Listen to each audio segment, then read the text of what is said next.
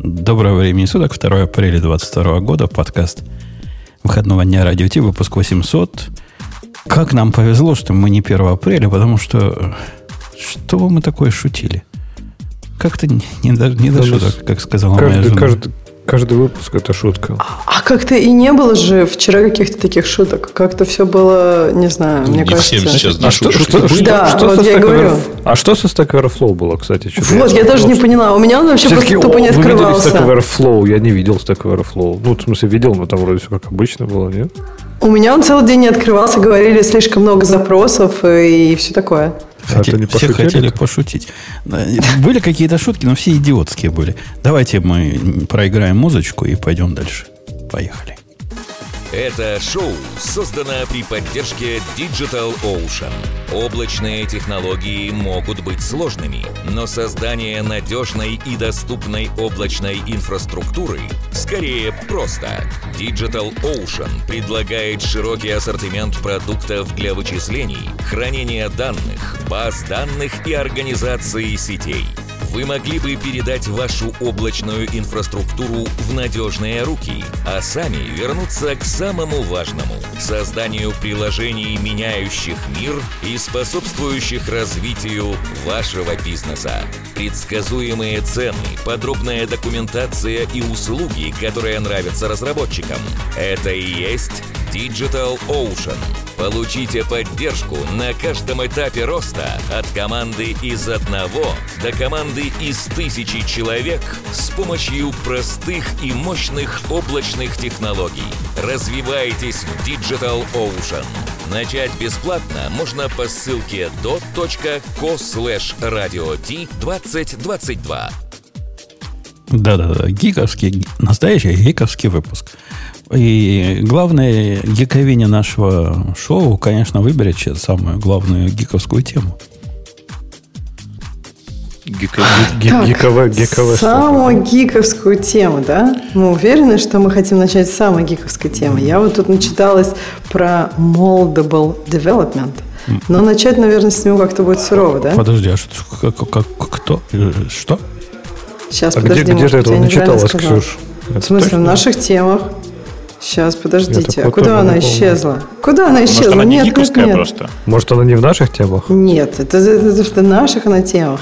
Она, возможно, начина- называлась э, так, что было большинство времени эм, разработчики тратят на там, чтение, понимание систем, как-то она А, так здесь, называлась. здесь такое есть. Developers spend most of their time figuring the system Да. out. Да, но там А- есть а- а как вот бы... то, что ты сказал, это про другое, мне кажется. Нет. И, В общем, в конце там этот товарищ начнет рекламировать Glamorous Toolkit.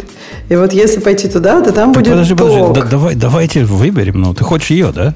Ты, да, ты за да, ну, Ну, так, да. ну, ну, она м, такая, ну, все-таки несколько гиковская про разработку, в общем, там, это не про телефончики. Окей. Как так-то? А в чем, в чем, в чем, собственно, Вы, вы оценили противопоставление со стороны Ксюши? Это про разработку, а не про телефончики. То есть телефончики это не разработка. Нет, ну, в смысле, про то, что вышел Особенно новый телефон. HomePod и всякое это у нас называется про прочее. тарелочки. Это у нас Да. называется Ну, ладно, вот я имела в виду телефон. не про фронтенд, а про Да. разработку, да, Ксюша, поговорить? Это по Фрейду на самом деле. Не, ну, в Злые. общем, да, хватит уже. И так уже был менсплейнинг. Мне его насоветовали, даже ссылочку послали. Какое унижение. Эм, так, значит, э, начнем с э, того, что, на что тратят разработчики больше всего времени. Э, товарищ приводит тут несколько научных работ и приходит к, ко мнению, что на понимание системы э, уходит примерно 50% времени разработчика. Как вы согласны с этим тезисом? А что так мало? Да, да, я тоже думаю, как-то... Я под 70, 75 туда бы гнул. 50 процентов. Повезло чего? Подожди, подожди, ну а разве ты не пишешь часть времени? А, Подожди, есть 100 процентов, одна единица времени. 100 Да. Да. Я знаю, что наши местные тетки плохо с процентами, но ты-то ну, ты с- с советской математической школы. Ну, знаешь, Там если дядьки, что, да. местные, да, местные дядьки плохо с процентами. Тут уже Согласна с Греем, ты тут зря вообще. Не-не, ну я просто давно слушаю его подкасты. Так вот, берешь ты систему, как свою, ага. свою, не чужую. Про чужую да. это вообще куры не балакают. Отсвоешь ага. свою и, и смотришь, как дурак на новые ворота. Что ж я там делал 7 лет назад? И, естественно, изучение ее, ну, 70% это если, это если повезет, а так бывает и больше. Я согласна с тобой, но я, я вот не знаю, по поводу 70, я согласна, что очень большая часть, может быть 60. Но просто, мне кажется, это зависит от, э, ну, типа твоих работ. Просто иногда, например, если там переходишь в другую команду, там у тебя может 100% времени э, какой-то там, не знаю, месяц может занять на изучение, да, если там уже много кода написано, и ты как бы в большой проект приходишь. А может быть такое, что ты работаешь с каким-то одним продуктом, и вот ты пишешь какую-то подсистему, систему, да, ну вот, вот просто у тебя сейчас такой проект, ты можешь несколько месяцев действительно писать, создавать какую-то подсистему, и тогда у тебя на изучение кода, ну, будет уходить там, не знаю, изучение чужого кода, может, процентов, не знаю, 30, да, Но ты изучаешь, как другие это написали. Это же не обязательно про изучение кода, правильно? То есть изучение системы в смысле, что, например, не знаю, понимание всего сразу, да, предметной области кода и прочее. То есть, когда ты пишешь новый код, ты тоже тратишь время на понимание системы. То есть тебе, например, как это правильно реализовать? То есть, не знаю, элементарно, на каком уровне у тебя там, представьте, надо добавить какую-то галочку, да, там, не знаю, э, какой-нибудь фильтровать какой-нибудь айтем на экране. Куда его правильно добавить, это тоже, по сути, анализ системы. Ты будешь добавлять это в базу данных, ты будешь добавлять это где-то на уровне view модели, ты будешь добавлять это где-то на уровне, там, я не знаю, вообще какой-то э, прям экрана, еще что-то. То есть такие вещи, по сути, ты тратишь время вот на это. То есть где э, логически должна находиться вот эта функция, вот эта фича, вот этот флаг и так далее. То есть где он должен существовать с точки зрения системы. И это не обязательно понимание существующего кода написания, но в том числе. Да не, ну это как раз хороший пример. Вот когда тебе надо добавить фичу системы, которой ты никогда не работал, а если тебе, например, вторую галочку надо добавить, ну ты обычно знаешь уже, куда ее добавить во все эти места. Ты можешь, правда, подумать о том, э, как сделать легче, чтобы третью галочку добавить было, что можно там заэкстрактить и какие уровни абстракции разделить. Но глобально как бы вопрос, меняется ли код, с которым ты работаешь. Если ты уже один раз добавил галочку, то второй раз, по идее, должно тебе быть легче и меньше процента твоего времени должно уйти на изучение. А это зависит, зависит. Если ты галочки целыми днями добавляешь, то я с тобой согласен. Ну, например, у меня вот вместо ваших галочек, я тебе скажу свой пример. У меня есть такой процесс, который анализирует входные э, ордера заказчиков и классифицирует их определенным образом. Он вообще офигительно сложный, там много эвристик, целое дело. Никто толком не знает, как оно должно работать, поэтому новое поколение теток, значит, добавляют новые правила.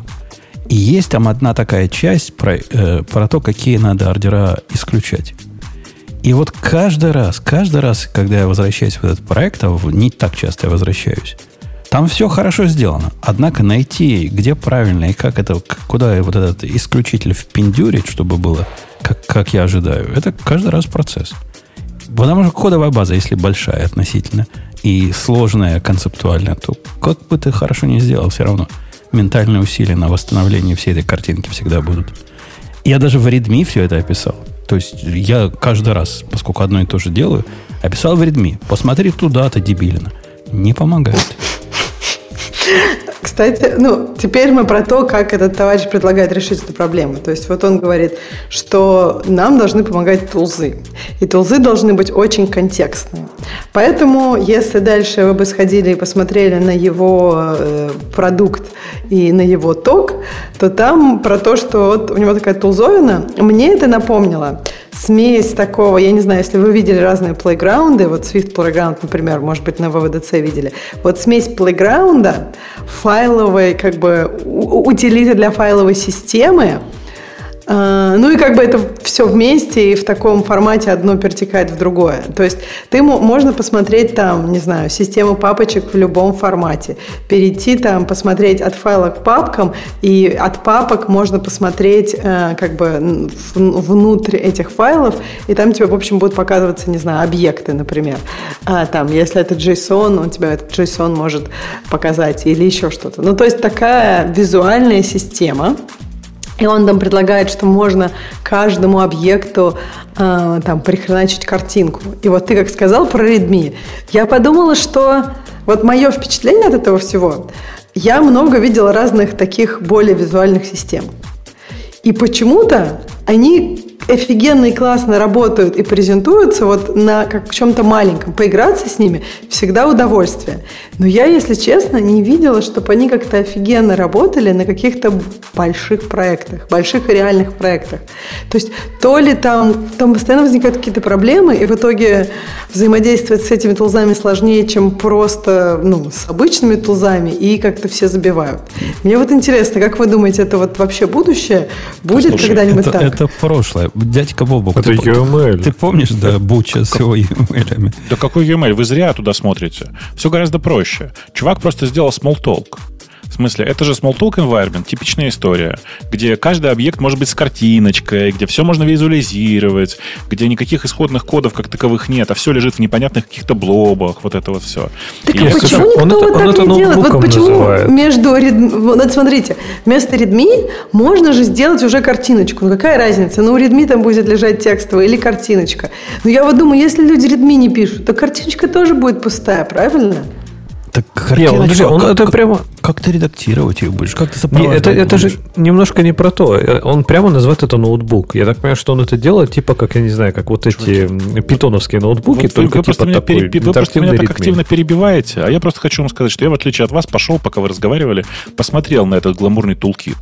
И долго не мог понять, почему же это все так на Smalltalk-то написано. Так нет, ну это talk. Он На говорит small это в токе. Это ты, ты Вот все это- правильно сказал. Я думала, ты уже посмотрел, и ты говорил Не, я это, видео как не бы, смотрел. зная реальность. Ага. Это не просто Да. Smalltalk, это Faro, который Да. сам по себе представляет такую среду. Faro — это современная реализация Smalltalk. То есть Да, это да, просто да. чувак решил взять и осовременить Smalltalk. Вот таким Он так и сказал в начале, то есть он тут Я этого не не, смотрел. скрывал. Я не да, смотрел он видео, как бы, прости, да. Ага, сказал, что... То есть тут ты абсолютно прав, Smalltalk, он есть. Но, но он как бы говорит, что это можно сделать, и, по-моему, у них сделано для каких-то еще языков. То есть, мне кажется, тут не идея, что вот на Smalltalk это должно закончиться, а идея про то, что, ну вот мы... То есть, если мы все все время занимаемся изучением систем, там, не знаю, 70% нашего времени, нашего времени, почему мы так мало говорим, он, у него вот с чего начался его ток, как часто мы говорим о том, как мы изучаем системы. Вот мы тут давно сидим, десятки лет. И вот как мы часто говорили про то, вот как ты изучаешь код, вот с чего ты начинаешь, что тебе помогает. Потому что это философия и психология, которая мало имеет отношения к формальной, к тем формальным наукам, в которых мы обычно работаем. То есть это скорее гносеология, наука познания какая-то. То есть как Блин, это можно 70% формализовать? времени, 70% времени разработки занимает познание. Да, и мы такие, да, ну 70% да. времени мы забьем, это все философия, Да. мы про это не будем Не-не, говорить. мы не Давайте знаем. про 30% Не, Ксюш, десятками лет говорить. Мы не знаем, как это... Мы, мы не знаем. Правда, не знаем. Мы не знаем, как работает, ну, толком не знаем, как работает мозг, как работает познание, как работает обучение. Типа, вообще хз. Как-то. Э, Единственная практическая вещь, которая хоть как-то повлияла на вот эту кривую познания, не то, что радикально, но как-то повлияла, это когда я в старые, в старые, в сложные, простите, проекты стал добавлять архитектура.md файл, который описывает ну, на таком высоком уровне полета, кто на ком стоял, кто кому dependency куда передает, и вообще зачем оно надо, и какие тонкости там много в конкурентности есть. Вот такие, такие вещи, которые, ну, один раз прочитать и за... Вот это помогло однажды. Однажды я вернулся в систему без памяти о том, как она архитектурно была сделана. Так а сколько ты раз это писал? Ну, то есть, чтобы... А, помогло однажды. То есть, писал ты это 10 раз, а помогло Ну, всего однажды? Пишу я сейчас ко всем новым проектам, ну, А. которых у меня десятки. Но один вот такой степень, знаешь, проваливания. Вот он настолько просто хорошо работал в течение последних, по-моему, трех лет, что вообще ничего не надо было. Я забыл, что у меня такой проект есть. А, а вот пришлось вернуться и, чего-то там поменять. Потому что жизнь снаружи поменялась. Так нет, а Ксюша, а вот ты серьезно думаешь, что есть утилиты, которые тебе могут, например, помочь э, лучше понять систему? То есть ну, мы не говорим именно утилиты, мы не говорим просто про документацию. Причем есть документация, которая может тебе хуже сделать для понимания системы. Например, если ее слишком много или она не актуальна, правильно? О, о, Да, да, это, я видела, согла- Да. соглашусь. Есть- Нет, я не говорю про утилиты. Меня просто, э, э, ну, во-первых, у меня сейчас как раз передо мной эта задача э, изучения огромного куска просто такого большой системы изучения. И я просто подумала, что действительно я об этом очень мало всего читала. То есть я много читала книжек, как писать код, клин-код, комплит-код и так далее. То есть есть там бестселлеры на эту тему. А вот там рефакторить, например. А вот бестселлер на тему, как изучать большую систему, меня позабавило, что это 70% нашей работы, а ничего про это, по сути, хорошего не Нет. написано. Так, потому что это, говорю, это не техническая задача, понимаешь? Это, это именно фис- философия и вообще, вообще познание, как мы строим научные, научные знания, как мы классифицируем знания. Мне кажется, это, это настолько больше, чем наша индустрия, что, блин, быть таким амбициозным, чтобы пытаться, не знаю, написать книгу или написать какую-то статью или какой-то фреймворк, который это сможет как-то во что-то удобно варимое обернуть, это нереально, это слишком амбициозно. То есть, не знаю, там всякие канты и прочее, они пытались понять, как это сделать, а мы такие, о, а я сейчас на этом на смолтоке напишу тулзу и будет норм. Да не будет Слушай, норм. ну ты же можешь заредюсить контекст. Тут ты- вот именно, что если ты говоришь про, там, не знаю, написать что-то лучше Канта, это может быть амбициозно. А написать, я не знаю, как я изучаю проекты на питоне, tips and tricks, вот я не, мне не кажется, что А- тут, ну, а- и она- отсюда можно как бы дальше потом расширять. А как на А питоне вот и на а какие типсы, а какие tips and tricks? Ну, то есть, вот я изучал Go. Как я его изучал? Да ни- никак. Не, не, не, изучение нового языка, изучение нового языка, на мой взгляд, это гораздо более, ну, прозаично. Ты просто мапишь контексты языков, которые у тебя уже есть, на новый язык. И дальше ты пытаешься избавиться от, как бы, мышления в том контексте. Короче, мне кажется, изучение языков программирования Ну, это ты- как изучение других языков естественных. Ну, ты там как раз есть очень... пример, да. Нет, там как раз есть очень хорошие методики. Вот про изучение языков, как вот, не знаю, для русскоязычного выучить английский, про это, блин, миллион, мне кажется, книжек, Ну, хорошо. приложений и всего остального. Но система то же самое. То есть, типа, ну вот как я изучаю, как ты изучаешь большую сложную, вот, например, у тебя сейчас, ты говоришь, стоит сложная задача, вот эта новая система. То есть, как ты ее изучаешь? Во-первых, а, это, скорее всего, индивидуально, и, б, это, скорее всего, трудно формализуемо. То есть, ты не факт, что кто-то, кто придет после тебя, ты сможешь сказать, ага, делай вот так, и ты изучишь новую систему. Ну вот, Не подожди, факт. Леха, по слухам, говорят, по слухам, жалко у нас Ани нет, которая бы подтвердила или опровергла. В Амазоне эту проблему решили. У них такой параноидальный способ документирования всего на всех уровнях, что нового человека просто с улицы они вносят в систему, дают ему пинка под зад и говорят, через две недели давай продуктовый код, и, и, и дают. Я Нет, слышала, что дают. в Амазоне текучка очень большая, и поэтому они действительно на это очень много уделяют внимания. Но друг- с другой стороны, понимаешь, вот я немножко, я, я с Лехой согласна и не согласна. Согласна в том, что проблема сложная, и просто если, не знаю, сказать любому человеку, документируй все подряд, все, что ты видишь, все, что ты слышишь, каждую строчку, которую ты пишешь, то результат может получиться не таким, ну, хорошим, а довольно-таки плохим. Но, с другой стороны, мне не кажется, что эта проблема нереально сложная. Ну, человечество вообще много всякого решило. И я не говорю, что мы тут должны сейчас прям не нырнуть в познание глубоко. Мне кажется, просто можно какие-то э, ра- расшарить какие-то практики, которые мы сами используем, и думать об смотри. этом, замечать за собой.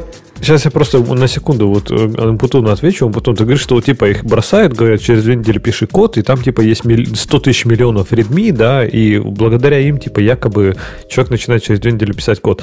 А если бы их не было? Может, он тоже бы начал писать код? То есть, может быть, методика познания в этом случае, типа, через две недели пиши код, или мы тебя нафиг уволим. И все. И это отличная методика познания, И- правильно? и- Человек и будет писать я, я код. даже не Куда спорю. И я с твоим поинтом о том, что, как ни странно, документация может быть вредной, я, я полностью согласен. Она реально может быть вредной. Когда я тоже не так давно, ну, месяц назад, открыл документацию к одному из проектов, который прямо я, я писал. Не, не Вася Пупкин, я писал. Процесс архитектурный делает там два больших шага. Значит, на первом шаге он вот это собирает, на втором шаге вот это консолидирует. Ха, сказал я, понял. Мне надо в первый шаг поменять, и будет... Захожу в проект, нету первого шага. Вообще нету. Ну, вот нету. Нет, не, не- как не стояло. Пришлось пойти в тикеты, и в тикетах И в, в истории комитов есть там, убрали первый шаг для повышения эффективности TRPR 10DR. А документация запутала. А это только путает. Комиты и, и тикеты вся. Наше все. Да, то есть, по сути, все, что можно сделать, это тренировать нейронку. Вот как ты, Ксюш, говоришь, типа, есть какие-то методы, которые тебе помогут с этим разобраться, да, с новой системой. Мне кажется, это как вот, знаете, старая шутка про этот, как нарисовать сову. Типа, нарисуйте два кружочка, а потом нарисуйте остальное. То есть, вот здесь так же. То есть, сначала сделайте список to-do, а потом через 10 лет вы поймете эту систему. Типа, ну, Подожди, да. Леш, вот мне кажется, это хороший пример. Вот про рисование, мне кажется, очень долго э, полагалось, еще, мне кажется, в нашей нашем детстве полагалось, что либо у тебя есть талант, либо у тебя нет таланта. А сейчас, особенно в пандемию, так много всяких курсов, но просто любой нарисует сову. Просто любой, там тебе пошагово, там тебе будет с перспективой работать, как, чтобы ты ее увидел и так далее. Там очень много разных упражнений, которые некоторые из них вообще к рисованию вроде как не имеют никакого отношения, а потом хопа, и тебе как бы, ну, нормально, ты можешь нарисовать какие-то вещи, которые ты видишь, например. И вот это интересно. Мне кажется, тут тоже тоже можно, можно какие-то упражнения делать. Нет. Можно как-то это, э, это как-то Смотри, когда цель у тебя, когда у тебя цель нарисовать одну сову, это, это понятно, да, это можно формализовать. Но когда у тебя цель научиться рисовать, ну, не знаю, например, ладно, возьмем, например, музыку, я не знаю, там, про рисование никогда не пробовал. То есть, научить меня, например, сейчас, вот, если я сейчас, не знаю, приложу, скажем, месяц усилий, научить меня играть лунную сонату, я смогу. И, ну, правда, ну, наверное, смогу. А научить меня импровизировать, делать свободную джазовую импровизацию, типа как? Никак. Повторять 10 лет э, лунную сонату, наверное, не поможет. То есть надо как-то ну, вот учиться по-другому. Ну, во-первых, за месяц до лунной сонаты ты не дойдешь. Э, да нет, дойдешь. Но это зависит от интенсивности подхода, так сказать. То есть но вообще в целом... и не кормить, да, при этом? Да-да. Да нет, но, но если месяц фигачить и прям вообще больше ничего не делать, он вполне может, я не знаю, я не нет, ну, знакома ну, точно с лунной сонатой, но да, одну небольшую мелодию. моменты. Ну да, Поэтому там... тебе нужно чисто физически наработать айфлексы. Ксения, я помню в мои времена изучения игры на баяне, месяц мы учили в Ополе береза стояла, как играть. А ты тут вы главную сонату. Учили по часу в день максимум. Ну, да, да, да, да, да. У меня, на самом да. деле, есть близкий пример человека, который научился играть на скрипке и довольно неплохо сдал экзамен и все такое. Тут, знаете, вот эта вся тема про 10 тысяч часов, она опровергнута и так далее, но тема профигачить каждый день хотя бы по несколько часов, что бы ты ни хотел делать, прям есть, вообще работает. Вот, и, получается, ну, единственная методика для изучения сложных систем, это вот реально фигачить по несколько часов Нет, почему? День. В музыке тоже там там много есть разных методик. Ты просто это пробуешь, которая работает для тебя. Нет, Если там честно, ну, я в музыке не, не, в основном сейчас одна методика. Это просто тупо фигачить. Подожди, вот нет, же есть и, вот этот... И, любой Бог, другой, ты, ты наверняка знаешь, есть там какой-то японец. А, это про скрипку, наверное. Сузуки, там... по-моему, методика, да, для этого? Я не помню, да. Я этим помню. Плохо помню всякие имена, но в, в музыке точно есть разные методики в разных странах. Они там как-то комбинируются. И, и, ну, я согласна, что тут, наверное, обучение действительно действительно там есть индивидуальный компонент. Но мне трудно поверить, что там музыка, вот про Нет. музыку э, с Нет, индивидуальным компонентом понятно, но есть какие-то ну, методики. Ксюш, Рисование, пытаюсь... методики. Да, я не понимаю, что пытаюсь сказать, что неважно, какая методика. То есть возьми любую методику, все сводится к тому, что сказал Бобук. Фигач типа 10 лет, и все получится. Вообще пофиг. Это был менсплейнинг, я сказала фигачить. Я сказала да? фигачить. Прости, да, он прости, повторил. Тогда, вот. тогда, конечно, Бобук, Бобук, Бобук, как всегда, нащелкал, а ты все правильно сказал сказала сразу. Нет, я к тому, что в том-то и фишка. Ты понимаешь, любую методику используй, все сведется к тому, что если ты делаешь что-то достаточно долго, ты начнешь фигачить. А если нет, то без разницы, какую методику ты используешь. Тут на самом деле немножко не так. Если ты фигачишь достаточно долго, ты переводишь э, часть фигачивания на уровень айфлексов и получаешь возможность свободно это применять. Э, Это вот, вот, вот так как бы оно в музыке точно. Давайте я собью Слушайте, вас. Давайте, как это, сейчас, простите, я на секундочку воткнусь, просто вообще мне очень нравится, что всегда почему-то программисты используют именно конкретно лунную сонату. Может быть, они неосознанно это делают, я не знаю, в качестве примера. Но в лунной сонате, ну, адажио часть довольно э, простая, кажется, а все, что начинается от аллегретто и дальше, ну да, начиная от аллегретто и дальше, вообще, я, я хотел, не, я хотел, да. конечно, использовать Шопена, этот ноктюрн в ми бемоль минор, миноре, но я подумал, что это будет слишком Да, лунную соната на трех аккордах пацаны играли во Да, дворе. лунная Нормально соната было. просто нравится программистам, потому что она в до диез миноре. А C-Sharp мы знаем все, это как бы все очевидно просто. То есть все дело здесь просто в том, что это C-Sharp минор, больше ничего. Так Поэтому вот, только поэтому все так, происходит. так вот о программистах. Вчера произошло событие, которое... Вот од- одно из тех, когда сначала ифы сломались, а потом вайлы перестали работать.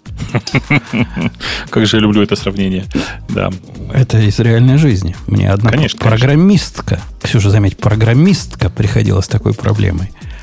Программистерка. М, Так вот, э, делал я фид. Знаете, фиды, RSS, там прямо ума много не надо. Сформировал там entries, эти items, тырпор 10 дыр, засовываю в, в один агрегатор, радостно берет, в другой агрегатор, вообще молчит и ни одного эпизода не видит. Хм, сказал я. Пойду-ка я валидатор найду, который такое проверяет. Ну, Знаете, есть такие валидаторы. Даю валидатору свой фид.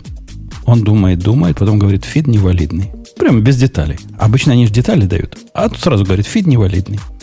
Хм. Беру такой же точно, один в один фид, который генерируется фидбернером. Я же с него прямо рисовал. Засовываю его ссылку. Говорит, все валидно.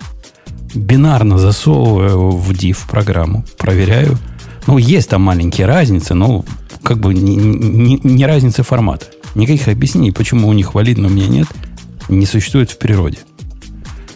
Какие предположения? То есть давайте исходить из того, что контекст, контент одинаковый в обоих. Что могло пойти не так? Так что пошло, что, что пошло не так? Я, Давай рассказывай я, сразу. я ждал от Ксюши Да, предположения. как дата поменялась, я не знаю. Это там всё тоже. Время неудачное. Ты еще хуже. Я в конце концов нашел один, один такой, один валидатор, который мне сказал правду. Он говорит, чувак, говорит, многие подкаст-агрегаторы требуют, чтобы ты хед поддерживал запрос. А ты только на get отвечаешь. Ага. Какого, и как, на кой черт им хед нужен? Чтобы что? Что они с хедом с этим делают? Вы мне можете объяснить, зачем ему хед нужен? Контент сайз какой-нибудь, наверное, им нужен, нет? Так не, можно, можно без контент сайза. Просто хед вернуть, который просто окей вернет. Вот это все, что им надо. Все вот эти, в- которые не работали, как я хед добавил, заработали. Ну, так, так же, так Может, как раз. просто так исторически сложилось какая-то, либо есть библиотека, есть, которая вот так делает, и, И все. я, я не нашел никаких официальных э, требований к тому, чтобы оно было так. Видимо, предполагается, что у тебя сервер, ну, если он на get отвечает, он на хед обязательно ответит. Ну, это, по- по-моему, это какое-то смелое предположение, не? Ну, я вообще не понимаю, откуда это взялось, но предполагаю, на самом-то деле, Жень, что у этого есть очень простое объяснение. В хеде отдается дата последнего изменения. И когда ты работаешь с RSS, в этом есть логика. То есть ты типа запрашиваешь head, и если head говорит тебе, что типа файл не изменился с прошлого раза, то ты его не трогаешь при работе с RSS. Типа, Логично? типа это добавили до того, как про заголовки для кеширования еще человечество узнало, что ли? Заголовки для кэширования. Какие Ну, если у, тебя, если у тебя есть expire, ты все вот это, и про кэш в- внутри твоего ответа на get. И, ну, ну, я про кеширование говорю, то нафиг тебе Ну, нужен ну, другой какое запрос. кэширование? Зачем здесь кэширование, когда здесь можно есть, есть простой, простой stateful способ со всем этим работать? Блин, ну Типа- кеширование not modified возвращает, и все, и вот твое кеширование, если тебе это волнует. Зачем два Подожди, запроса подожди, для я этого? ничего не понял. Какой, какой not modified? Modified? Ты о чем? Смотри, еще раз. Ты делаешь, тебя- ты делаешь get на, на мой RSS. Правильно? Ты делаешь Да. get, это посылая там какой-то таймстемп, там, или какой-то и так, или еще чего-то. Ничего, ты ничего не посылаешь вообще. В этом вся фишка. Ты ничего этого не хранишь. Ты просто посылаешь get. Plain, потому что единственное, что сделать, это сказать, что ты акцепт там э, для RSS. Э, И все, и как бы ты дальше с этим фидом работаешь. Э, В случае, когда ты хочешь это, ты там регулярно этот фид обновлять, ты не идешь э, гетом, который передает огромное количество информации, там как бы совершенно ненужной в этой ситуации. Ты говоришь, а дай-ка мне head от этого RSS. Потому что это же обычно RSS, это же обычно файл, как Ну, ну и смотри, с той стороны- и, и эти потом сравниваешь на сервер в стороне время модификации, правильно? Конечно. Ну, дядька, ну, кеширование одним гетом можно сделать без всякого хеда. Тебе просто в хедере посылать надо будет там last time или там еще чего-то. И, и это прямо... А тут ничего посылать не надо, понимаешь? Да, два запроса только делать. А так ничего посылать не надо. И Нет, на серверной ты стороне два, ты- разруливать. Хед Как и гет надо Ты- делать. Head, head супер легкий запрос, ты ничего с ним не делаешь, не ждешь никакого контента, получаешь только заголовки, ничего не парсишь, что важно в боде. Вообще ничего не делаешь. Просто от- от- парсишь только, только заголовок. Ну, это просто такой old school, Жень. Ну, в смысле, так раньше часто делали. Ты просто забыл уже. Э, RSS же вообще технология 20-летней, там, 20-летней давности на пике была. Она 20 лет назад была на пике. И, э, ну, как бы тогда часто так было. Мы решили сэкономить на парсинге боди. Э, И поэтому посылаем просто head. Э, Самое обидное, что Apple подкасты тоже как-то... Они не прямо отказываются такие фиды принимать, но бурчат. Без, бесхедовые фиды. Так что имейте в виду, бывает, бывают такие тонкие моменты.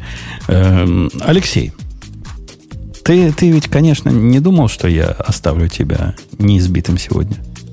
Нетронутым, да. Потому что... Ну, я даже, не- даже, даже знаю, куда ты косишься. Это ведь не тему, может какая. быть. Бобук, я тебя сначала спрошу, перед тем, как тему выбрал. Было ли у тебя когда-то такое состояние, когда ты на работе столько, простите за выражение, наваял, что думаешь, пора менять работу? Потому что в том, что я наваял, теперь разбираться я не хочу и участвовать, и близко ничего не хочу с этим иметь больше. Пора Жень, менять ну, работу. Это же, это же моя любимая присказка о том, что когда моешь детей, всегда нужно вовремя остановиться и подумать, нужно этих отмыть или проще новых нарожать. Вот это как бы просто типичная история, конечно, когда ты смотришь на то, что ты понаделал, и думаешь, а может сначала все переписать нахрен? Ну, то Ну, есть, как бы не, не работу менять, а просто переписать. Вот у меня тоже возникает такое ощущение, что Леха не просто так из спринга ушел. Он видел, к чему все идет, и решил, что не хочет он рядом находиться, вот когда вот это вылезет, то, что вылезло позавчера. Было, Леха? Ну, признайся, было. Между своими никто нас не слышит. Не признаюсь. Не, не признаюсь. То есть, во-первых, я всегда до сих пор считаю, что Spring просто золотые люди и всего им, самого, всего самого наилучшего им. Но я так понимаю, что Очень намекаешь... красивого гробика, я понимаю, да. Да, я так понимаю, что ты намекаешь на уязвимость, да, которая возникла в спринге. Но там не все так однозначно, понимаешь? Вроде как и в спринге, вроде как и не в спринге, вроде как э, и критическое, вроде как и не критическое. То есть, если смотреть на анонсы, да, что типа это RCE, это Zero Day, который причем, по-моему, кто-то слил, по-моему, до официального фикса, до официального анонсмента, что вообще прям очень некрасиво, но типа тем не менее. Мне кажется, очень круто себя повела команда Спринга, они все прям четко расписали, там с таймстемпами прям по минутам, где кто что сделал, кто что анонсировал, кто когда что релизил. Не, молодцы, в этом смысле они реально офигенно работали всегда и до сих пор, я думаю, работают. А, Но вы заметили одну штуку, я не знаю, может быть, это не так важно для тех, кто далек от спринга, когда возникает это, вот эта RCE, вот эта уязвимость. Когда ты деплоишь ее в Tomcat как var файл. Типа, кто вообще это, это кто, никто это не делает, вообще никто, только Да вся Индия так делает. Какие-то бородатые мамонты, которые Ща, там ну ты бегают подожди, ты, где-то, ты я не объясни знаю, тем, кто не знаком полях. как бы со спецификой.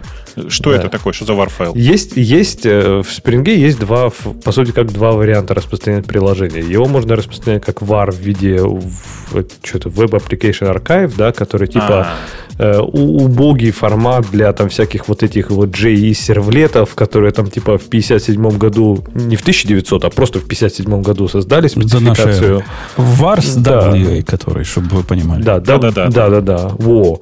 Ну, и, наверное, лучше не произносить, опять же.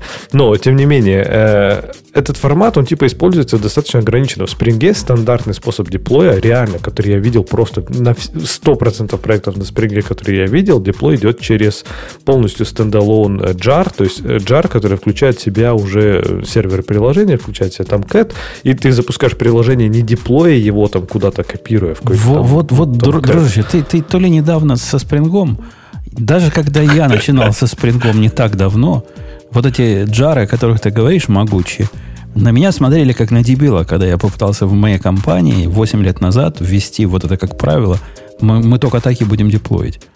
Это еще 8 лет назад было, ну, не то что экзотика, но не, не такое общее место, как ты рассказываешь. Ну, 8 лет назад может быть, но когда я уже начинал работать за спрингом активно, вот серьезно, я работал, ну, достаточно много проектов со- на спринге, э, совершенно разных, ну, прям вообще конкретно разных. И я вообще ни разу, никогда не видел и даже не слышал того, кто бы деплоил через вары на Tomcat. Во-первых, зачем? То есть смысл? То есть э, те, кто деплой через var, они пишут на каком-нибудь там Java EE, и их вообще все устраивает. И они, Да скорее не, всего, не, не поэтому они это делают. Они делают, это потому что это вот то самое идеальное разграничение между опсом и девом. Ты даешь свои вары деву, э, опсу, простите, и все, и трава не расти. А как-то он потом как-то как заработает. Вот так, так у нас было в корпорации. Так, так и носит. Я уверен, там до- так до сих пор и носит так же. Ну, не знаю, может быть, в тех корпорациях, где и носят, наверное, тогда этот RCE действительно стрельнул. И я так понимаю, что его уже пропатчили, во-первых. То есть уже патчи есть. А, а ты уверен, что... есть? Потому что первую статью, которую я читал, там было сказано, патчи нет, но есть такой вот трюк ушами. Можно вот тут вот это, вот это там заэксклюдить ТРП каком-то там контроллер э, факторе очередной, и, и станет лучше. Но не, ясно, я читаю нету. Не, я читаю официальную статью вот на Spring.io и от Россена, и там прям написано, что типа 3, 31 марта в 11.59 BST Spring Framework версии 5.3.18, 5.3.2 5.2.20 э, с официальными фиксами для уязвимости. А покрывало уязвимость это, ну, кроме того, что WAR, практически это там и Spring Core страдал от этого, да. Все на свете страдало. То есть, Да я так понимаю, что это, как я понимаю, уязвимость была где-то в binder е, где-то в районе там типа Spring Web, который, раз уже зацепило и этот, и э, Spring Web, и Spring WebFlux, я так понимаю, что это что-то связано с байдингом данных на модели, что-то такое. Ну, я так читал насквозь, поэтому не знаю. Ну, естественно, я ни с кем не разговаривал с Spring про это, поэтому не знаю, что ну, случилось. видишь, тут сказано GDK надо 9+. Поэтому я сижу спокойненько, поскольку никаких 9+, у меня нет нигде. Да.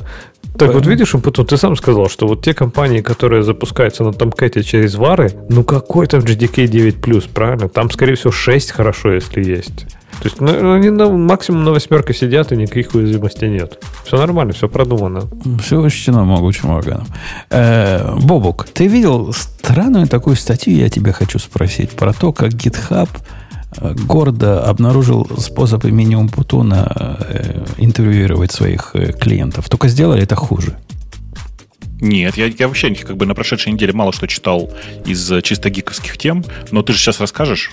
Да, Ну, а у меня, кстати, есть вопрос, между прочим, к этой штуке. Я могу, я могу рассказать, кстати, это, если, если Конечно, хочешь. Конечно, конечно, расскажи, Занька.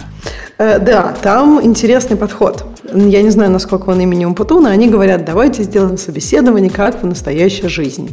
То есть э, мы там все автоматизировали. Когда человек хочет пройти это собеседование, мы засекаем время, потому что нам важно дать каждому равные возможности. Вдруг у кого-то больше времени.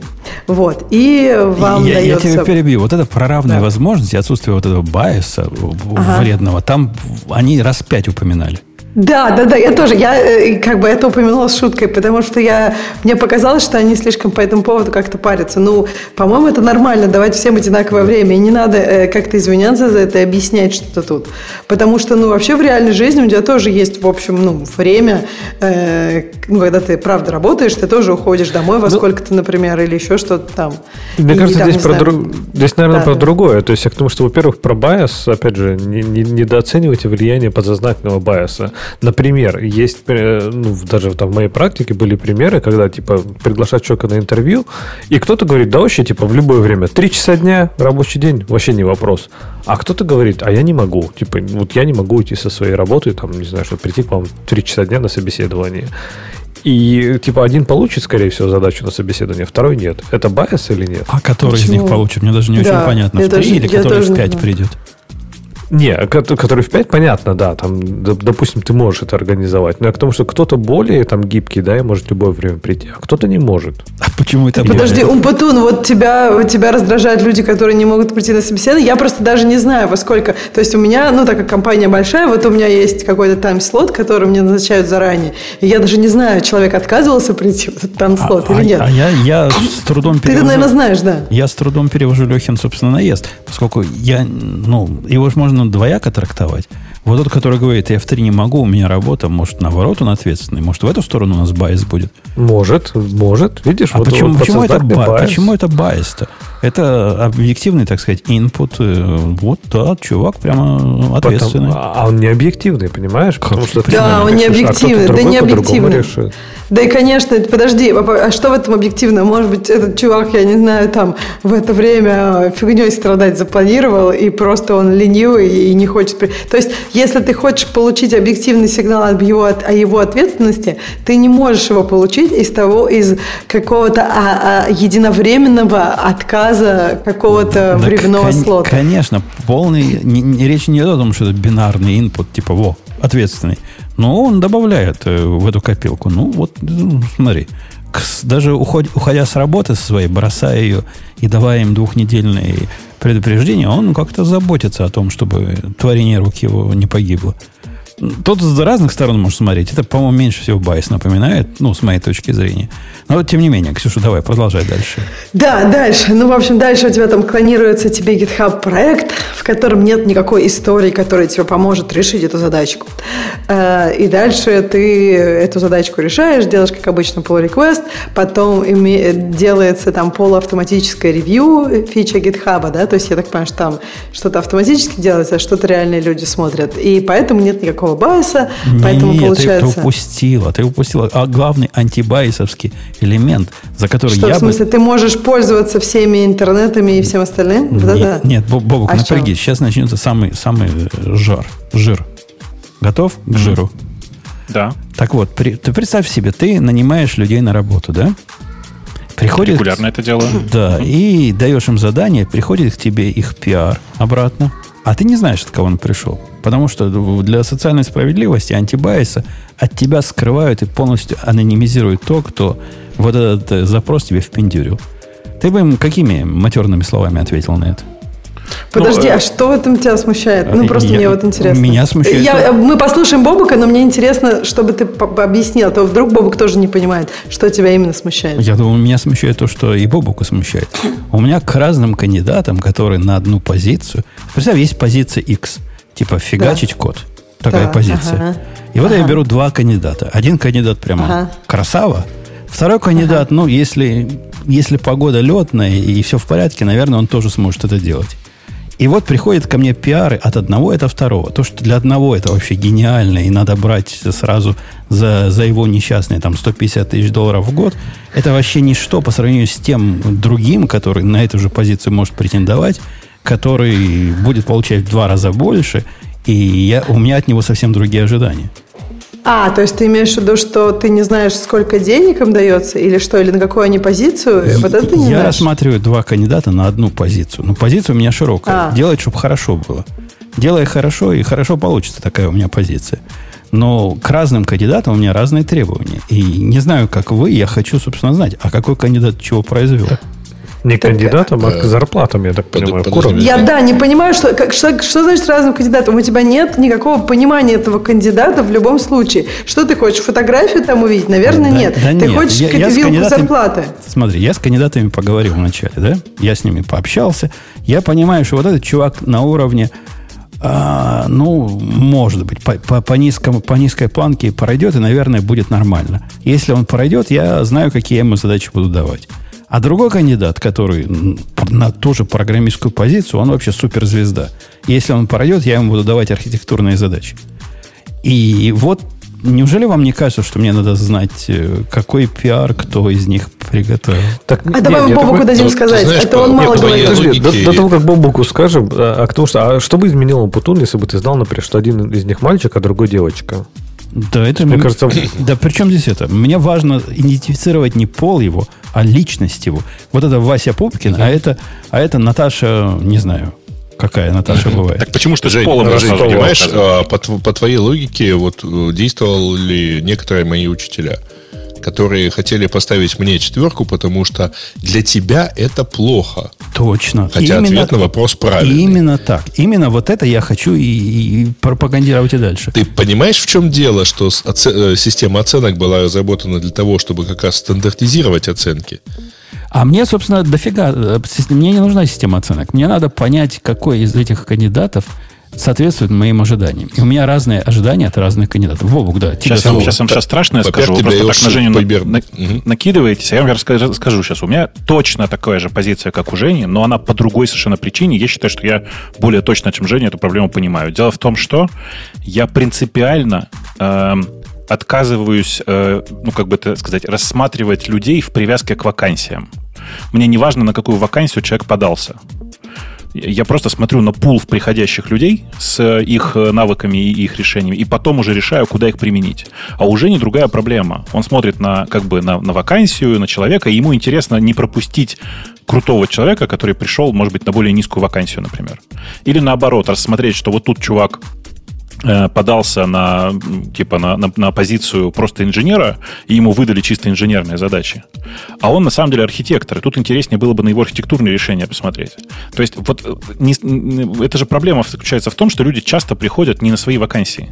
Они часто приходят не туда и не, не, не с тем, и как следствие получают не те, э, ну, как бы не, не те требования. Да и вообще Слушай, концепция... Ну, я бы сказал, концепция... что у вас э, концепция mm-hmm. это... Вы говорите примерно об одном проценте случаев. Да нет, нет. нет а, вот это все рассказано про, извиняюсь, 99%. Ну вот смотри, нет, нет, большинство смысле, компаний... Жень, Жень, сейчас даже можно я уточню? Смотри, э, в словах Э, в Сереже есть, есть правда, только она в другом. Не в том, что это там у нас случай редкий, а в том, что есть массовый найм, а есть штучный вот, найм. Вот, вот, кстати, и мы с тобой да. предпочитаем заниматься штучным наймом. Вот в чем история.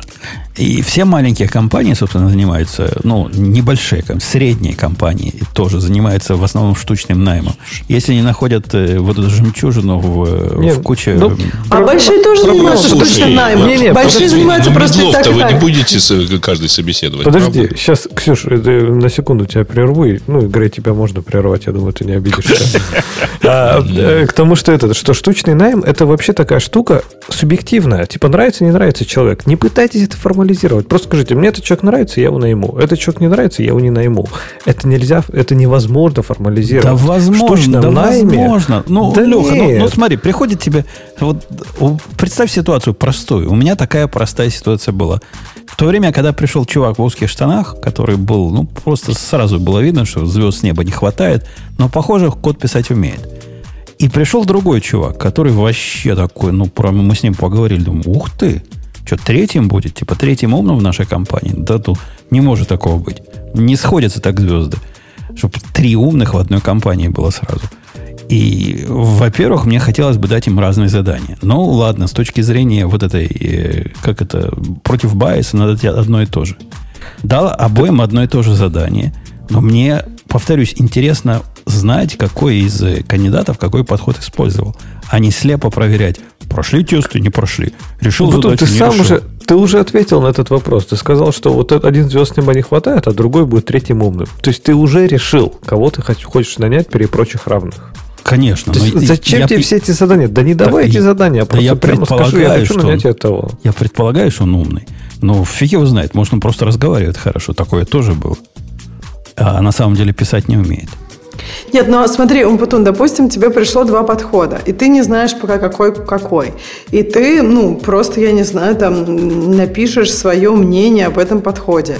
А потом, например, потом же они там вскрывают, кто есть кто. То есть это не то, что ты всегда так и останешься в незнании. Почему это плохо? Почему плохо, когда ты сможешь отдельно подумать об их подходах, не, ну, как бы, не сразу это связывая с человеком? Да потому что я ревью буду по-разному делать. Потому что ревью к человеку, которого я потенциально оцениваю на, на суперзвезду, и ревью человека, которого я оцениваю на э, красильщика заборов, оно вообще разного уровня. Прошло, ну ладно, ну не тупик какие-то там и сям, и, и нормально. А у этого, ух, я хочу от тебя гениальных решений. И поэтому э, простые, простые пиары не пойдут. Дайте я вам э, странное вкину. Я, у меня же дурацкая причина, привычка, вы когда разговариваете, я продолжаю смотреть на какие-то новости. И вот я сейчас в чате радиота кину э, статью чувака, а вы посмотрите на нее. Вот просто пролистайте, пока я буду рассказывать. Значит, статья чувака, который всерьез рассматривает, какие могут быть стратегии при игре в э, морской бой. Э, казалось бы, игра, которая, в общем, ну, изъезженная, да не могу. Э, я читаю статью этого человека и понимаю, что вот я, знаете, вы разговариваете, а я сижу и думаю, вот такого человека я хотел бы нанять. У меня есть для него прямо конкретная задача. Вот просто прямо конкретная задача под этого конкретного чувака. Вот смотришь на нее и думаешь, что вот этот конкретный чувак, я, я не знаю его личных качеств пока, я не знаю, впишется ли он в команду, но вот этот общий аналитический подход и готовность вот так документировать свои поиски, это штука, которая мне прямо сейчас очень нужна. Э, и ты это не сможешь формализировать никак, Жень. Тут нужно признать, что есть э, как бы случаи, которые не поддаются формализации. Я, я да, согласен. бывает, что тебе нужно 10 человек нанять, и ты говоришь, мне нужны, вот, примерно, вот такие требования.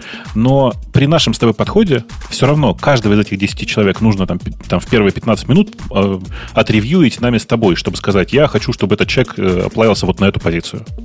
Условно говоря. Она может даже не, не разная позиция. У, у одной позиции могут быть разные уровни, особенно если это маленькая компания компании. Э, так что я, я категорически... У тебя что такое маленькое? Ну, маленькое, там, не знаю, до, до 50 человек. Да мне, нет, Жень, бери сильно больше. Я до последнего времени, вот я как бы вот только-только покинул позицию CTO в компании, в которой 2000 человек. Я продолжал ходить на собеседование прямо до последнего. Смотреть 2000 человек, и ты 2000 человек... Не а, всех, не всех. А, но ты был всех. CTO, не да? То есть технических да. человек. А технических да, человек у вас сколько было? Ну, просто ну, это считай, зависит больше от... половины. Больше половины. А, то есть тысяча человек у вас было, и ты до сих пор... Вот я прям... хожу сам на собеседование, у меня есть четкая выработанная практика, я э, отсматриваю просматриваю списки, э, кого будут собеседовать на следующей неделе, и для себя оставляю галочкой, типа, вот сюда бы неплохо зайти, сюда бы неплохо зайти, сюда а бы сколько сюда примерно бы. у вас собеседований было в неделю? Ну, то есть, Слушай, нет, зависит нет, от... Есть, нет, у, у, меня, у меня собеседование обычно 4-5 в неделю было. Э, но, конечно же, там в реальности было собеседуется там все, сотни. все слоты, конечно, заняты. Ну, не сотни, но типа там, я думаю, что под, под 20, три десятка, 30. наверное, точно, а, да. 30. Ты мне знаешь, о чем Бабук напомнил? Вот когда нашел чувака с, э, с Battleship игрой, с этой, я недавно смотрел YouTube видео, бывает там на YouTube видео, mm-hmm. мотоциклетного чувака. И после того, как я посмотрел, я подумал, вот такого я взял к себе на работу программистом чувак, ну, я не знаю, насколько он программистом может работать. У меня, собственно, он такой философ. Такой философ-разговорник. И он, у него была одна из, один из выпусков, как, как быть, когда все знакомые тебе говорят, ты мотоцикл купил, ты дебилина, и ты убьешься, и вообще вы все хрустики. После того, как он дал, он все это долго обсуждал, там долго, у него по 15 минут подкаста, и сказал, ну, мой вывод, говорить им факов. Я думаю, во, наш чувак, вот такого ж надо брать на работу. Вот, ну, ну, а, а, слушай, а вот скажи, пожалуйста, вот ты как, как считаешь, почему ты все время смотришь таких людей, как программисты? У меня, знаешь, в последнее время, вот как бы вот в, в этой же большой компании, мне очень понравилось, ребята сами, которые подо мной, в смысле, там, мои подчиненные непосредственно изобрели, э, очень хорошую формулировку, они начали набирать инжиниринг-менеджеров. Это людей, которые на самом деле организуют работу программистов, причем не в смысле просто начальник, да, а именно такие, типа, э, вот здесь вот, короче говоря, там предпринять вот такие-то действия, вот здесь такие-то действия, вот там пойти с тем договориться. Это технари, это технические ребята. Они как бы понимают в технологиях, все дела. Но их задача не в том, чтобы просто писать код. То есть они, наверное, код пишут, но изредка. А их основная задача это типа помочь командам договориться друг с другом. Ну, когда у тебя тысяча человек уже... Смазывать шестеренки. Да. Да. да, да, да это да, полезная да. функция, когда у вас достаточно много людей. И вот не зависит... В смысле, а как вы раньше жили? Мне просто интересно, почему Раньше мы всегда рассчитывали, что просто техлиды были? Тимлид, а, техлид, угу. э, чувак, который ну, да. должен про это разговаривать. А Сейчас потом, когда у техлида уже нет сил времени и вообще да, они ну, типа угорают, типа... как, как лампочки, то да, да, понятно. Ну вот. И мне прям очень понравилось, как ребята это сделали. Вот я считаю, что за, за последние там пять лет в моей голове произошло два шифта. Один это я поверил в то, что инженеринг-менеджеры это ребята, которые нужны. А второе это вот ну, то, что я в прошлый раз рассказывал про quality инженеров, в смысле про типа людей, про которые отвечают за качество. Вот эти два, две штуки для меня радикально изменили там много вообще в управлении небольшими и среднего размера компаниями. Подожди, так Бобок, вот, можно да. вопрос? А в Яндексе у вас что, не было инженеринг-менеджеров, только тех лиды это все делали? Ну, там, типа, обычно в команде есть техлит, да, который отвечает. А еще есть, еще в Яндексе э, уникальная ситуация, которая, на самом деле, даже уникальнее, наверное, чем в Фейсбуке. У нас большая часть менеджеров, то есть там, типа, проектов, проектов продукт менеджеров uh-huh. вообще-то писали код, умели писать код. Поэтому они uh-huh. в состоянии были договориться про технологии. И это, я же говорю, это уникальная вот у Яндекса ситуация, потому что ну, долгое время в, в России никуда, кроме Яндекса, было не пойти. Если ты крутой чувак и хочешь там уметь делать все, то тебе просто идти даже некуда. Понимаешь, да? Типа только ну, Яндекс. Да, интересно. Ну, то есть, как бы они просто хорошо знали и бизнес-часть, и Да. как бы умели И немного... бизнес-часть, и немножко продуктовую часть, А. и немножко писал, умели писать код, в смысле, там реально все. Я же, по-моему, рассказывал это. А, ну у вас как бы TPM, ну подожди, есть же такое PM и есть TPM. И TPM это люди, которые умеют немножко писать код и очень хорошо умеют разговаривать про Тут, технологии. тут- тут надо только понимать, что в, в команде, где был TPM, как ты говоришь, PM тогда не было. Да, Ну, типа, PM не зачем? было. Зачем? Ну, зачем? Просто. А так и есть. Либо PM, Да. либо TPM. Ну, то есть TPM обычно в инфракомандах, потому что PM там делать нечего. А как бы PM обычно в продуктовых командах, потому что они там с дизайнерами, дейта сайенсами и со всеми остальными. Ну вот у нас просто довольно типичная была история про то, что, э, например, чувак, который э, сделал когда-то Ярушку, я часто, часто вспоминаю как большой тогда технологический прорыв во многих аспектах, и продуктовый тоже. Потому что потом все оттуда начали копировать, и очень много всего оттуда переехало в типичные практики э, социальных сетей. Э, это был чувак, который одновременно ходил, пинал разработчиков, одновременно в, э, после того, как попинал разработчиков, садился и дописывал прототипы э, тех интерфейсных решений, которые будут нужны, договаривался с техни- про технические детали с соседними командами, помогал дизайнерам запрототипировать те их, их интерфейсные решения, которые они хотели. Ну, то есть, как бы чувак успевал и прототипы писать, и, и, и про продукт думать, и про бизнес. К сожалению, правда, продукт не полетел, но это, знаете, карма, я считаю. Давайте переключимся на следующую тему. Я тут долго думал, Грей, какую еще тему для тебя принес. И тут есть одна. Из всего этого списка есть одна тема имени тебя. Попадешь ли ты в нее? Сомневаюсь. На букву Ладно, «Э». а, так ты скажи, какая? Что на, за интрига? на букву Л начинается, на букву Д заканчивается. Ты про скэм, что ли? Да, ну, а, а, ну, хай-тек, типа, но, ну, стиля Грея. Ой, какие мелкие буковки. Меня, меня за это, по-моему, чем, как меня назвали? Не засранцем, как там ты приводил сообщение? Э, Гадина или какой? Заразой. Заразой, во, во. Вот за, то, что, за то, что я Грея обижаю. Представляешь, Ксюша? Вот это- Другие медаль за это вешают, а меня за- заразой обзывали. Да, да, Слушай, ну, давай. я что-то как-то ну, так мелко, мелко, я даже не понимаю. К- как мелко. Ты, ты, даже- ты нашу тему открой. Тут, тут, Я тут- шейфт имею в виду. так ты наш захват открой, там большие буковки. Да зачем? Есть Command Plus, знаете, вели- вели- великая функция в любом современном браузере. Такая фишка.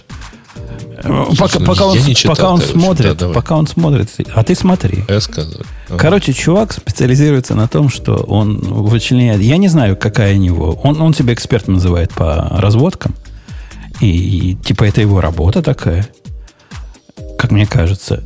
Рассказывает, как он попался на довольно тонкую такую, знаете, разводку, многоходовку буквально, где ему позвонили э, с номера телефона, который он определил как из э, Wells Fargo, ну, его банка. И не просто из Wells Fargo, а Fraud Prevention Department. То есть то, откуда звонят, когда вашу карточку украли. И, в принципе, эти люди про него, вот этот человек знал про него все, что банк, в котором ты клиент, про тебя знает. Не делал человек этот ничего. Ну, судя по всему, он не говорил с пакистанским акцентом. Он тут не упоминает для политической корректности. Но, скорее всего, не говорил. Потому что это был бы первый флажок, на мой взгляд. А что, ты хочешь сказать, что в Wells Fargo нет людей, которые говорят с пакистанским акцентом? Наверное, есть. Но когда вот приходит звонок с Fraud Department, э, Prevention Department с таким акцентом, я спрашиваю, на какой номер перезвонить? И потом сравниваю этот номер правильный с тем, который у меня на карточке указан или нет. Ну, как-то так. Как-то я так делаю. Называйте меня с э, шовинистической свиньей. Я не против. Так вот, там многоготовочка была такая. Ему сказали, что его, значит, кинули. Кинули, и вот есть транзакции, которые э, в двух тысячах километрах от него провели, его или не его. Он говорит, не, не мои. И говорят, ну, замечательно, не ваши, мы все отменим. То есть все, все стандартно, так они обычно и действуют. Никаких э, персональных данных от него не просили, они все называли. Вот, значит, ну, все, все про него знали, как положено.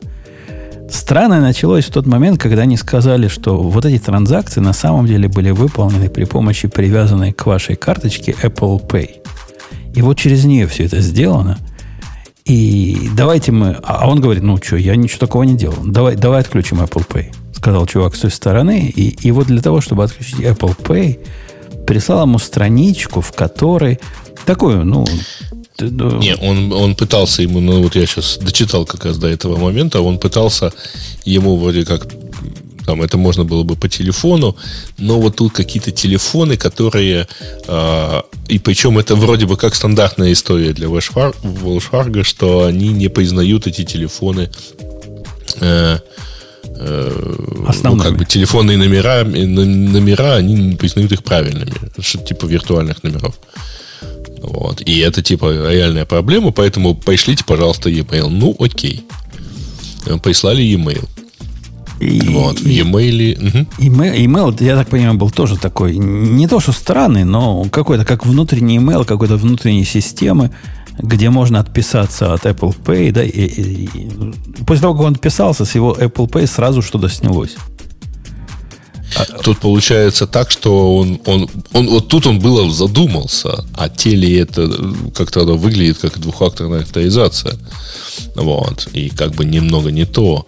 Но а, а было ли оно так? Ну, короче, он, в общем, тот его уболтал, что это какая-то такая странная система.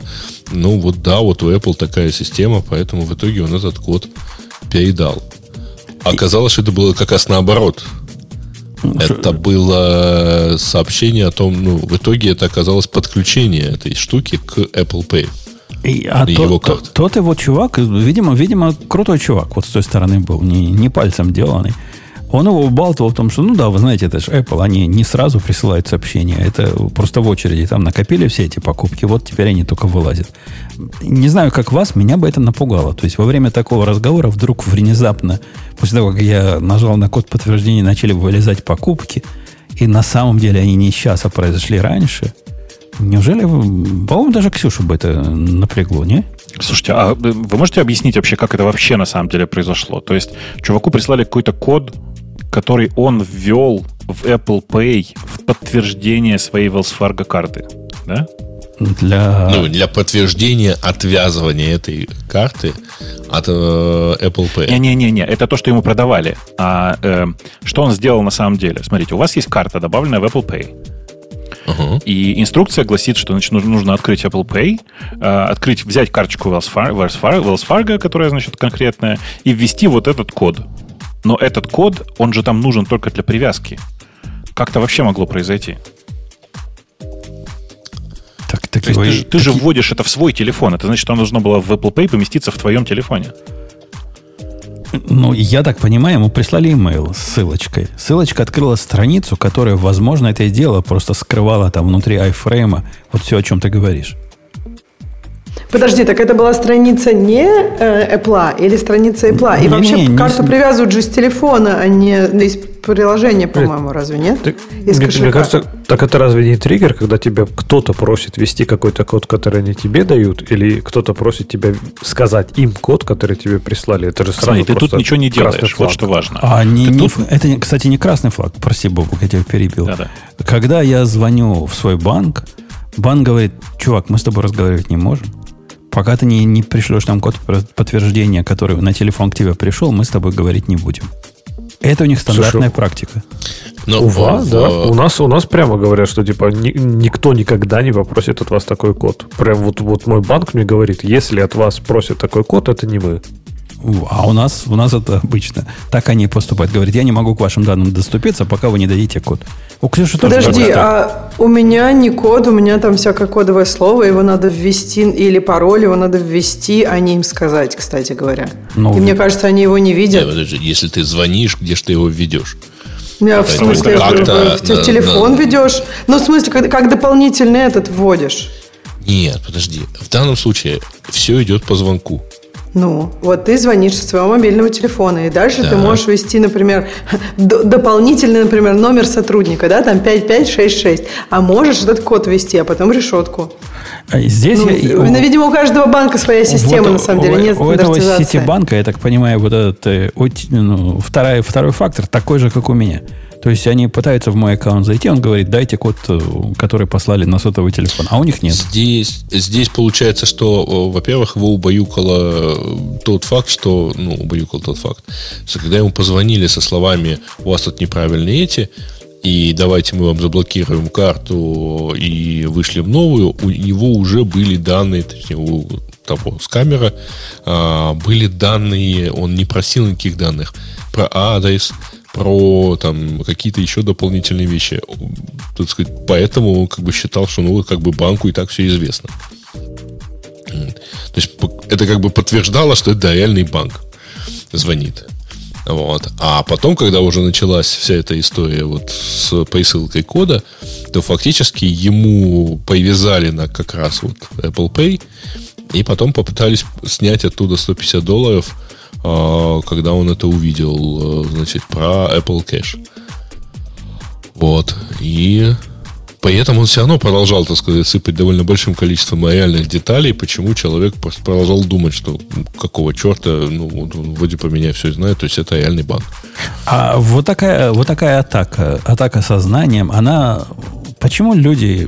Я, например, в таких случаях всегда говорю, я вам перезвоню на, на, на этот самый, дайте мне ваш этот экстеншн и, и позвоню. Это типа относительно надежный способ, правильно? Я звоню на официальный телефон банка, ну, более-менее надежный. Ну, считается, принципе, да. среди многих моих знакомых это считается какое-то неприличное действие. То есть ты как-то ну, не веришь, да, вот как, как, как-то, как, как обидеть человека. Вот они на это ну, строятся. Не знаю, когда, когда аналогичным образом а мне, там мой банк, например, говорит, э, вы можете принять сейчас звонок на свой официальный номер, если я звоню с другого номера, то мне это кажется нормальным, потому что как бы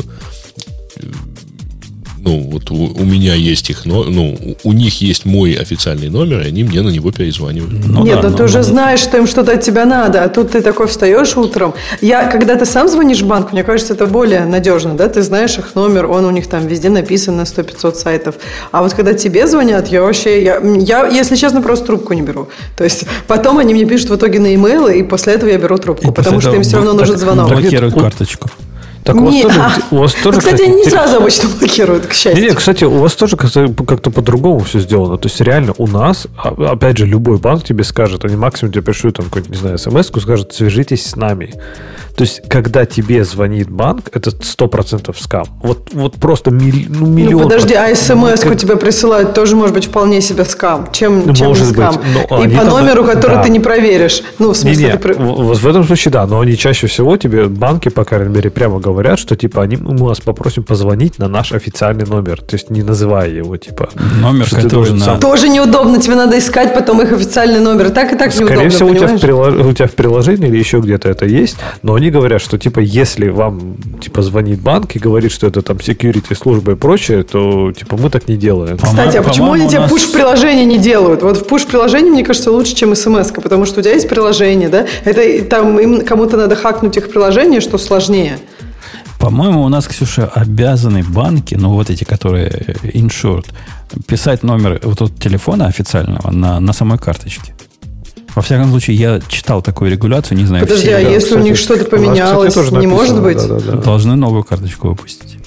А, прикольно. Я не знала про эту регуляцию. Я обычно на сайте смотрю. И, кстати, в приложении. Мне кажется, это более, ну... На приложение. Это, это слишком Тоже можно, веру да. вот этим. А, а есть ли, Бобук, технический способ э, за, ну, перехватить звонок, который от тебя идет, и направить его? Ну, как в кинухах показывают. Ну, э, на самом деле, теоретически есть. Э, это все не, не, так, не так, чтобы прям очень сложно. Нужно просто подъехать к твоему дому, то есть знать, где ты находишься. Поднять, э, типа, спуфинговую отдель, отдельную систему, с, ну, типа, для ну, базовую станцию. подмены, подмены базовой станции, да, мини-базовую станцию поставить тебе куда-нибудь под дверь. Э, и так перехватить твой звонок, если ты особенно не заметишь еще, что у тебя рядом с как это, со значком телефона, знаешь, где там, где у тебя э, количество этих, количество палочек, показывающее силу связи э, в телефоне, или там с надписью LTE появится разомкнутый значочек. Погоди, то есть вот для чего лендлайн нужен, да? Вот он, проводным телефоном звонить. Вот в банк звонить. А проводным, проводным. еще ну, легче перехватить. Ну, как, ну, как, вот он провод-то, что там? Да. Вы будете издеваться, но у нас, например, часто действительно все коммуникации от банка идут вот прям по бумажной почте. Значит, точно банк. А как значит, что, значит точно там, точно банк? А какой еще дебил будет присылать письмо? А, в этом смысле. Я на самом деле так и не разобрался, как произошло, э, как, как произошел перехват Apple Ну, Pay. на самом, ну, в смысле, как произошел перехват? Ну, в, в тексте, который чувак написал, я его прочитал от и до, очень ага. мутно написано, что же на самом деле произошло. Может, он не хочет ну, тренировать. Я новых. вот дочитал до момента, когда он в процессе всего этого там в общем, когда вот когда дошло дело до того, что надо верифицировать полную дату рождения и полный social security number, вот тут у чувака что-то зазвенело, он дал сознательно неверную информацию и ушел, э, ну, из другого номера позвонил э, непосредственно в банк. Ну, это понятно, но он перед этим, ты видишь, он как бы довольно долго со всем этим возился, и, и велся ну, на Apple, все. Apple Pay транзакции все равно у него как бы прошли. Э, меня вот что смущает. Я как бы я продолжал, продолжаю читать и продолжаю недоумевать.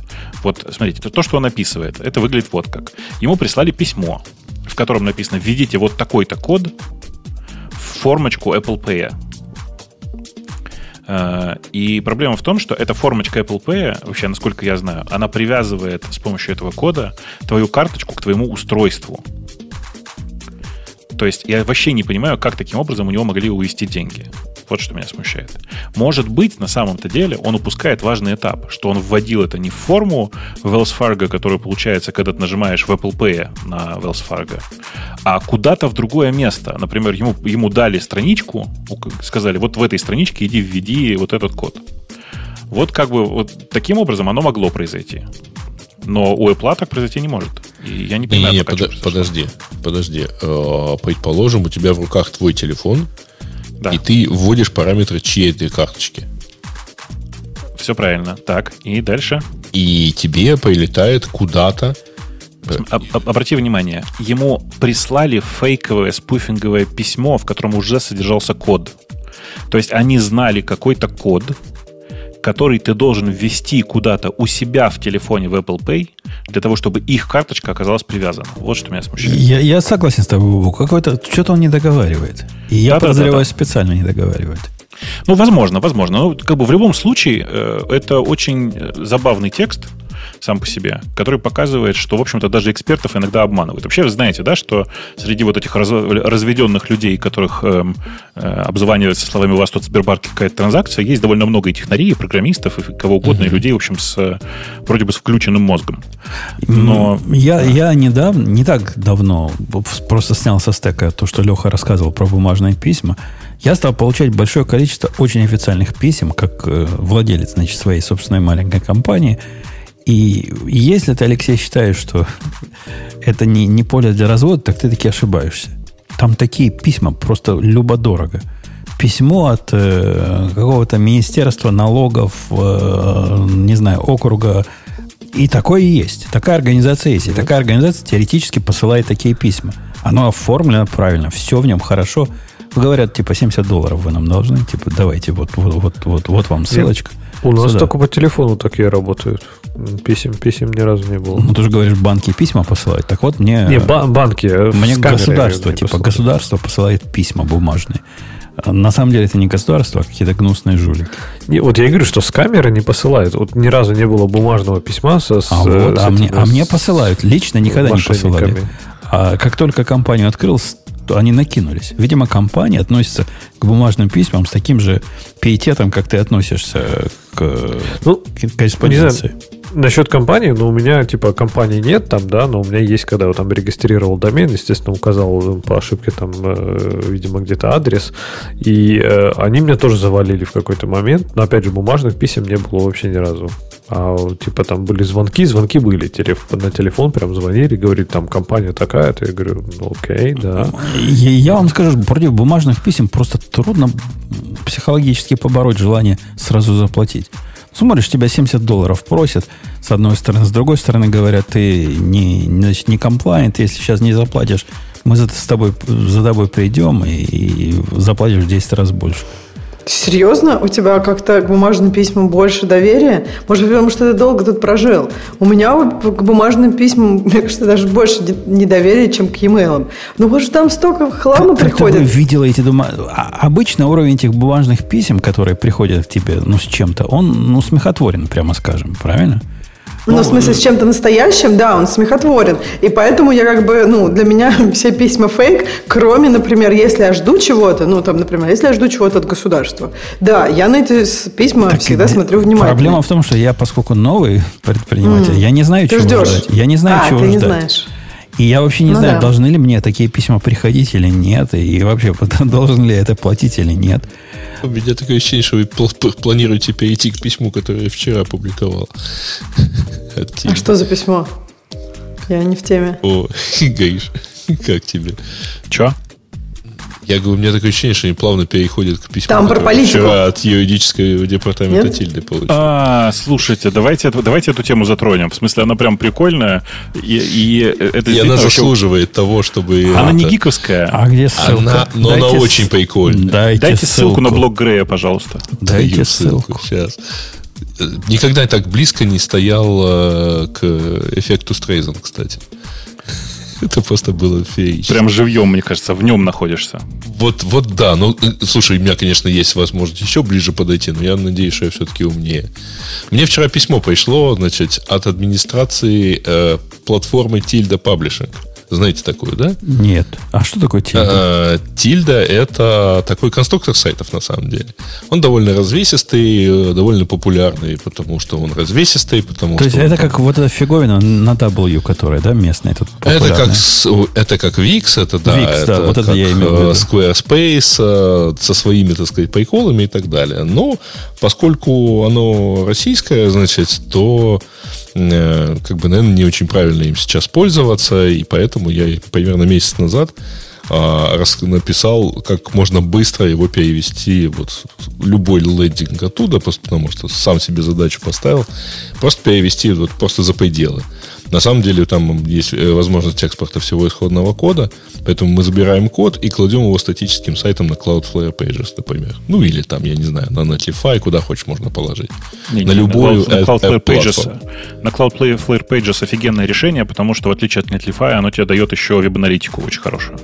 Очень приятно. А, ну да, и потом получилось так, что оно как-то туда очень быстро, э, так сказать, и удобно раскладывается.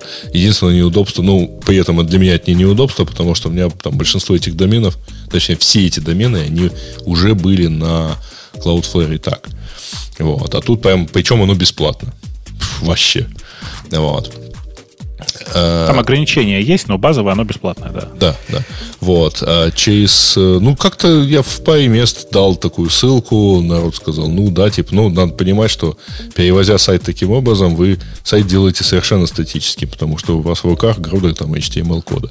А по-хорошему, в общем, это не решение для, если вы планируете его активно развивать. Вот. Но в моем случае речь шла о лендингах. А вчера мне приходит письмо про то, что а, от юридического департамента или от юридической службы, значит, э, этой Не, компании. это все-таки это какое-то агентство. Обращаемся к вам, написано в тексте письма написано, обращаемся к вам от имени, дальше с большой буквы, администрации платформы Tilda Publishing, обладателя исключительных, исключительных прав на, на товарные знаки Tilda и владельца одно- одноименного конструктора сайта, размещенного по адресу, tilda.cc. И, в общем, дальше они мне сообщают, что в этой ст- статье, которая у меня размещена, отображена информация, нарушающая права и законные интересы, что негативно, ну, правообладателя, что негативно сказывается на репутационном поле компании правообладателя. Использование интеллектуальной собственности правообладателя происходит в негативном ключе путем прекращи- предложения прекращения использования продукта правообладателя, что является нарушением не только обычаев делового оборота и принципов ведения бизнес-процессов, принципов конкуренции и так далее, но и действующего международного законодательства о рекламе и защите конкуренции. Погоди, погоди, ну уже видно, что это какой-то какой-то левизна. То есть они, по сути, говорят, что если ты, дружище Грей, напишешь статью о том, как перейти из нашего любимого Digital Ocean в наш э, нелюбимый Microsoft э, Azure, то ты этим самым нарушишь интеллектуальные собственности э, Ну, негативным ключом. безусловно. Кроме того, э, там дальше написано, что типа вообще в принципе нельзя переносить от них а, там это нельзя пользоваться этой функцией с целью переноса кода сайта. Вот, Э, вот это сильно. Вот, да, ну то есть, а, а зачем она тогда нужна? Ну, Вот. чтобы для домашнего Там, там применения. написано не совсем это. Они значит, в письме пишут прям великолепные, э, как бы. Эм, э, Сейчас, кроме того, в статье э, содержится информация, призывающая к нарушению условий пользовательского соглашения, регулирующая порядок использования функции экспорт.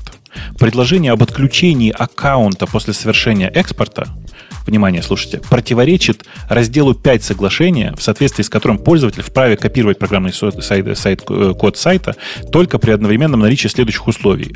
Первое, возможность копирования предусмотрена тарифом.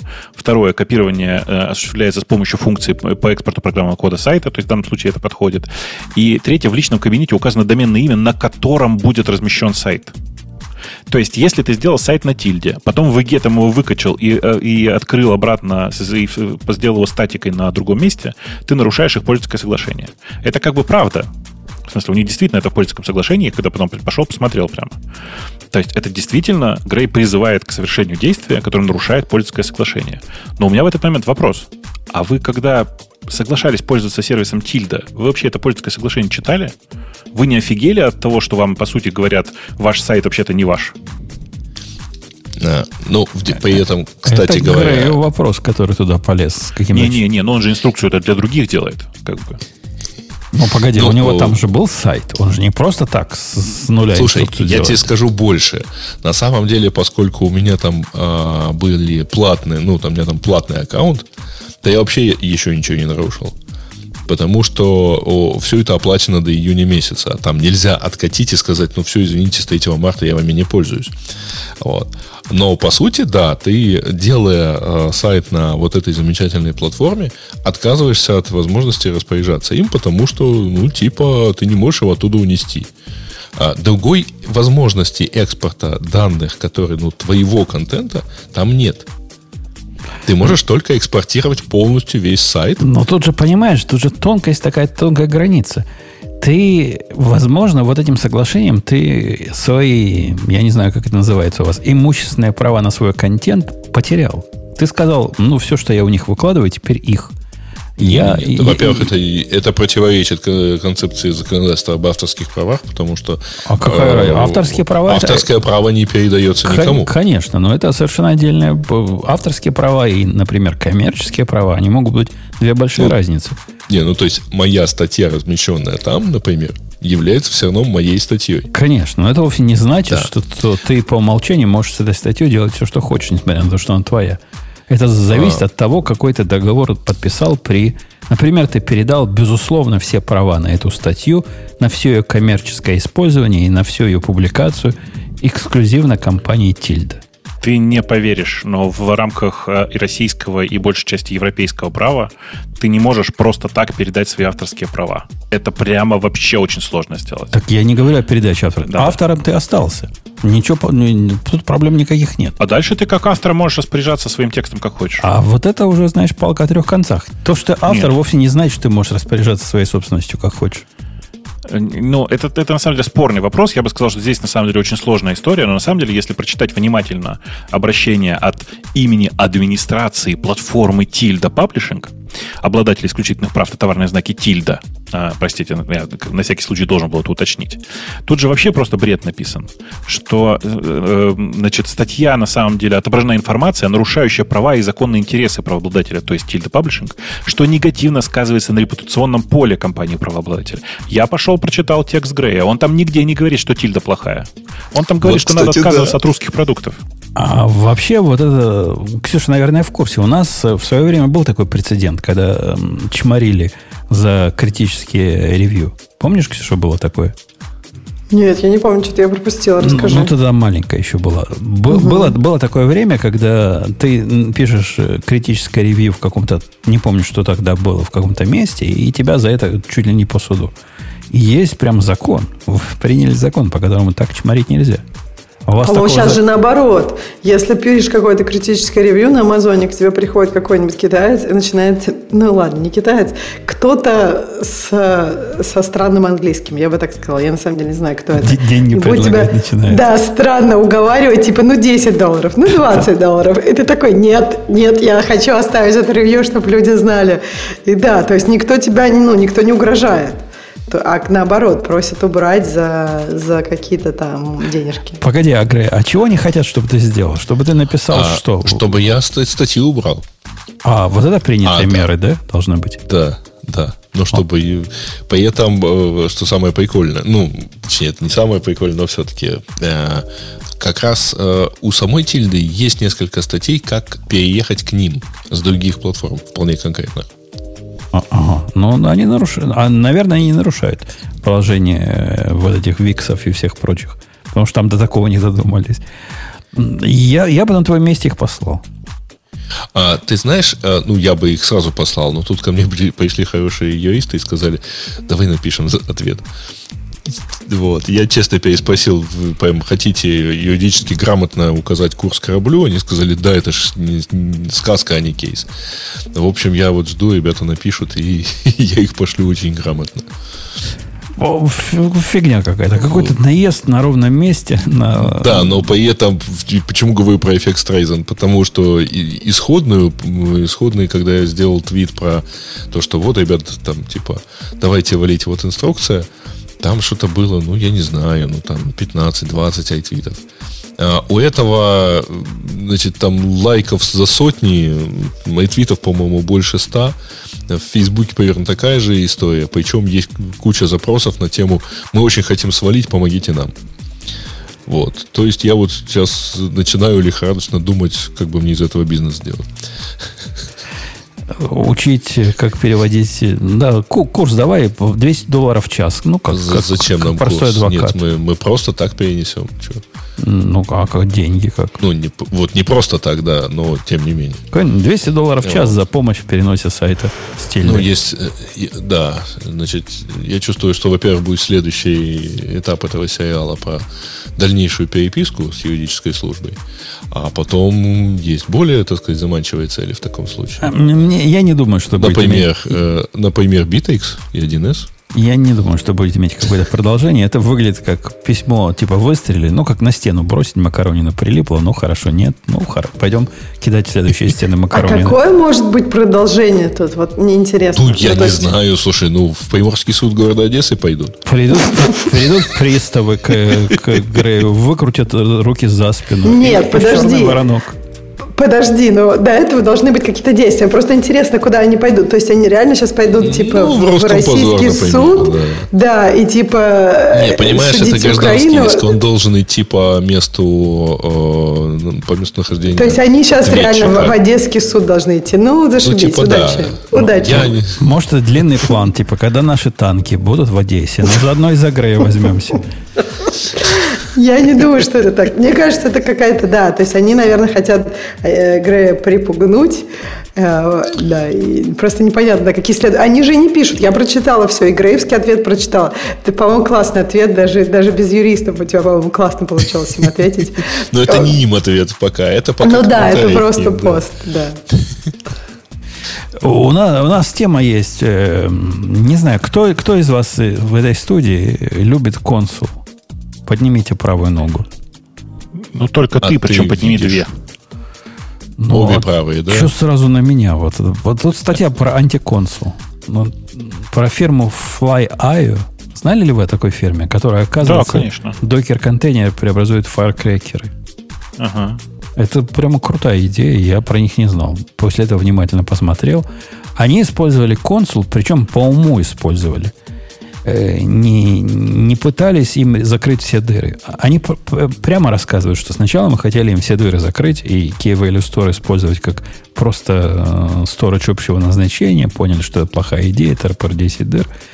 Они даже его как DNS не используют, резолвинг. У них сбоку свой DNS стоит, который из консула питается и резолвит вот их сайты, типа микросайты, через консул. Они рассказывают, какие проблемы ну, я бы их так э, саккумулировал, как разваливается консул кластер в определенных ситуациях. И что я вам скажу, что таки да. Я натолкнулся на... У меня, у меня ведь я, и, по-моему, в этой студии делился. У меня одно время была конфигурация во всех докерах, где по умолчанию первый DNS сервер, первый резолвер стоял на консул. Причем консул тут же бежал на этом же самом хосте, ну, как, как положено типа в воркер таком режиме, и, и он как раз работал в режиме DNS. И через консул как раз весь резолвинг проходил. Оно работало, пока не переставало работать. А переставало оно работать, когда по, с моей точки зрения, мистическим причинам разваливался кластер консула. То есть он не говорил, что консистентность потерялась. Он же много чего говорит. А просто переставал отвечать.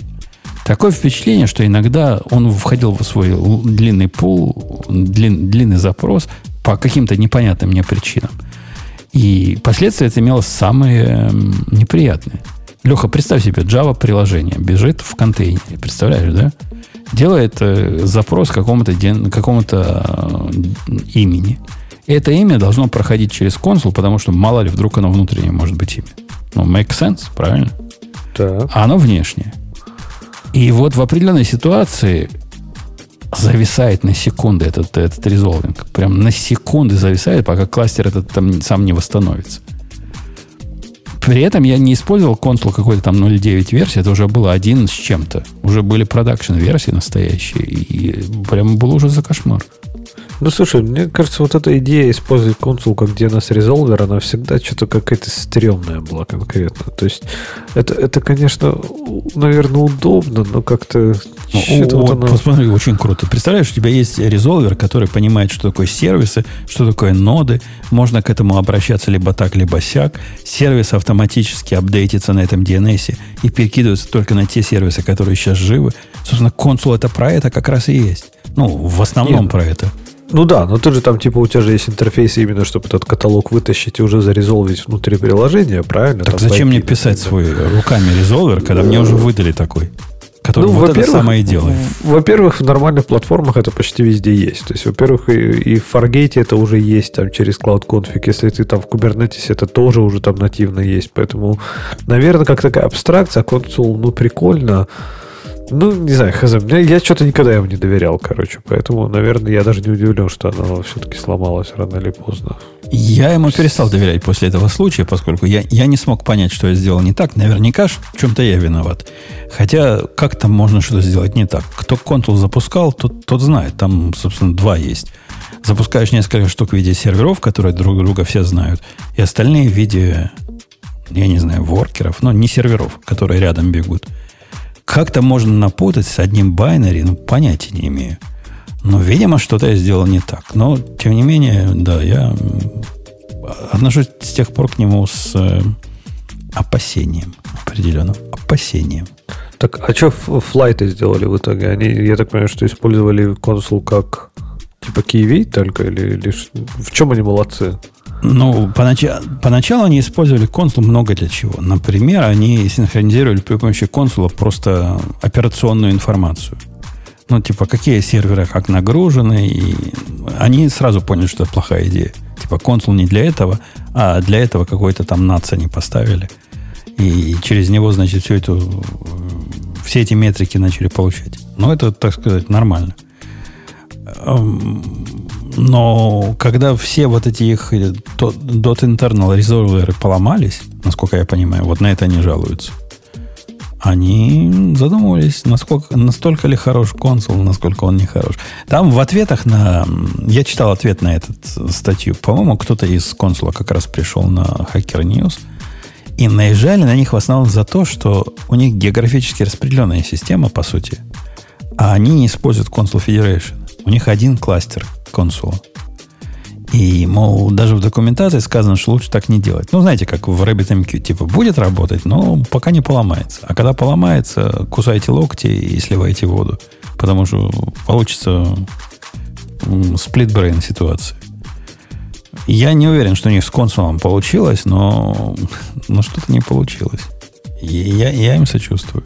Я им сочувствую. А с другой стороны, ну, а как вот когда ты поднимаешь э, что-то в виде многих микросервисов, которые должны сами регистрироваться, сами отрегистрироваться, и не хотелось бы сильно с этим возиться, а чем еще? Что, и TCD пользовать какой? Прости, Не, господи. я вот честно, честно про Kubernetes думаю, вот прям без шуток. Даже для наших двух сервисов я думаю про Kubernetes. Вот исключительно для Discovery тебе Kubernetes, весь Kubernetes. Не только. Discovery, Discovery, config. Не, managed, не, не свой, а вот managed. Прям взять там EKS, чисто в нем разворачивать только вот контейнерную нагрузку и вот ради там Discovery, ради конфигов, ради ну там какой-то унификации, да, да, с другими платформами. То есть чисто вот такой абстракцию над инфраструктурой, которая мне дает, по сути, вот такие низкоуровневые даже концепты из коробки.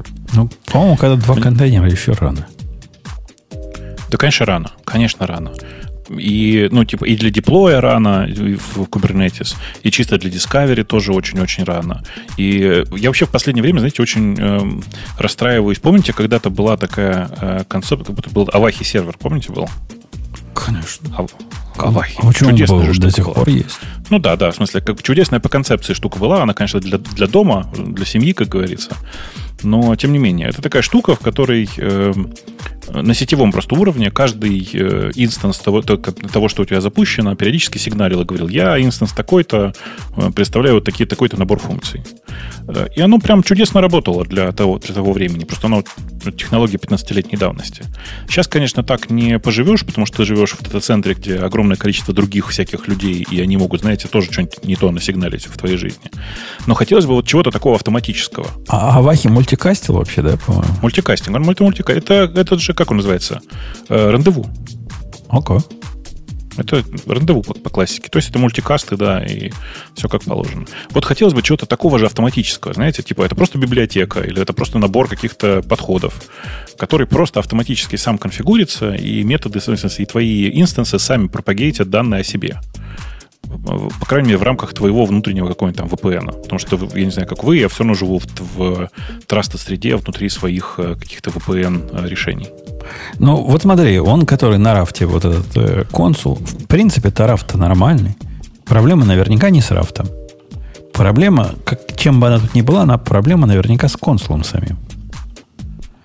И если представить, что мы с тобой, ну, как, как, как я люблю, все взять и переписать э, за, за один вечер, напишем свой собственный вот такой Discovery поверх рафта для, для сториджа, наверное, работать будет. Как консул, только лучше. Слушайте, а вы видели... Не, вы наверняка не видели, потому что вы за Tailscale не следите. Мне очень нравится компания Tailscale, то, что они делают. Я вот кинул в чатик э, общий наш радиотный э, ссылку на их пост в блог. Э, у них там такая история, знаете, они не так давно писали пост о том, как они от э, большого... Э, одного большого JSON, который копировали на все свои машины, перешли к использованию ETCD. ETCD. Прошло полтора года. Что вы думаете? Они решили переезжать от, из, из ETCD куда-нибудь. И пришли к очень интересному, как мне кажется, решению. Они на самом деле вернулись к одному единому файлу, который везде раскладывают. Только теперь это не JSON, а SQLite. Гейч, ты уверен, что это не 1 апреля? Я уверен, что это не 1 апреля. Читайте текст. Ну, мало ли. Короче, чуваки пошли к этому довольно, подошли к этому довольно интересным образом. А, как бы они э, используют Сейчас попробую сформулировать. Э, они используют SQLite вместе с Lightstream, который э, давно мы как-то обсуждали уже, Lightstream, помните, да? Такую штуку, которая синхронизирует SQLite-файлы между машинами. Короче, Кстати, SQLite тебя... как транспортный уровень у них, да? Да, да.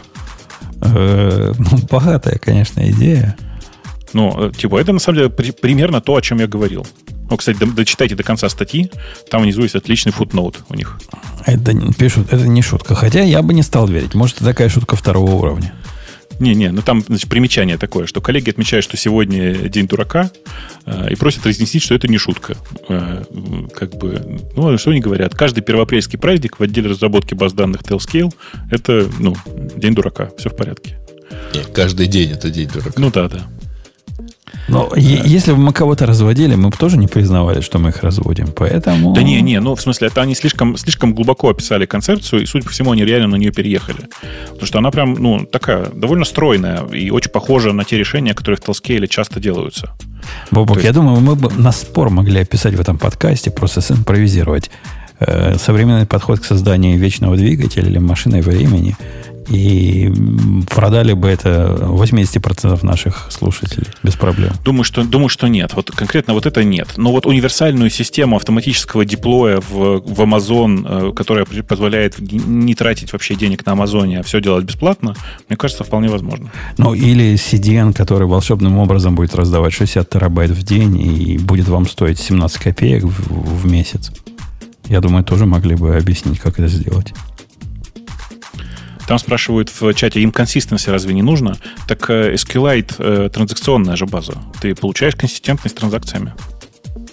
А раскидывается ненавидимым тобой арсинком по всем нодам. Так не арсинком, посмотри внимательно. У них там, они про, про лайвстрим пишут. Лайвстрим это как раз система, которая позволяет э, просто копировать данные. Короче, это такой демон, который в фоновом режиме копирует SQLite данные э, через э, копирование этого журнала. А, я, я ведь недавно статью написал. Ксюша, ты слышала? Я статью пишу. Писать умею. Нет, я слышала, что ты только разговаривать умеешь. Ты все, все писать умеешь? Все, все, так, все так думают. Ну, с запятыми там проблема, конечно, проблема проблем, но со всем остальным там нормально. Так вот, в статье я описал одно из... Казалось бы, ну, в чем причина для гордости? Но я думаю, специалисты поймут. Леха, думаю, с, с Бобуком поймут. Не уверен про тебя, Ксюша. Не потому, что ты не специалист, но просто не уверен. Короче, у меня какая проблема стояла? Проблема стояла простая. Э, я хочу, с одной стороны, сохранить на дисках э, удаленных э, нодов CD фиксированное количество данных, то есть не больше 20 гигабайт. Поскольку уж нельзя свиньей быть. Люди дали тебе диск и сказали, ну, сколько тебе надо? Я говорю, 20. Они говорят, хорошо. И вот надо до 20. А с другой стороны, есть же проблема архивов, правильно? То есть, если у меня есть возможность как-то архивы раздать, в радио Ти точно такая же проблема есть. То есть мы на всех нодах держим оперативное количество информации, чтобы быстро раздавать. Архивы редко раздаются, но тем не менее их надо раздавать. И в эту сторону начал я думать. То есть техно- технологически это как происходит? Удаление файла.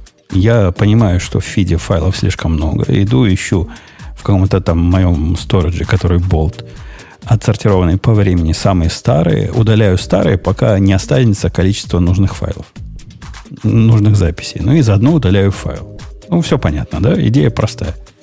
Теперь, внимание, в студию вопрос. А каким образом делать так, чтобы и архивы сохранились? Алексей. Я даже не уверен, что я понял, ну, в чем, в чем суть проблемы. В смысле ну, суть проблемы в том, что представляешь, ты из фида приходит к тебе RSS-фид. В RSS-фиде есть э, куча-куча айтемов. Ты берешь айтем, и сохраняешь его. Берешь новый айтем, сохраняешь его. Потом, опаньки, смотришь, айтемов больше 10. У-у-у, нехорошо. Надо 11 удалить, самый старый. Удаляешь айтем, удаляешь запись из базы данных и понимаешь, что все, это слишком старое, больше тебе его трогать не надо. Но с другой стороны, приходят тебе живые заказчики, иногда, редко, и говорят, а я хочу вот то старое.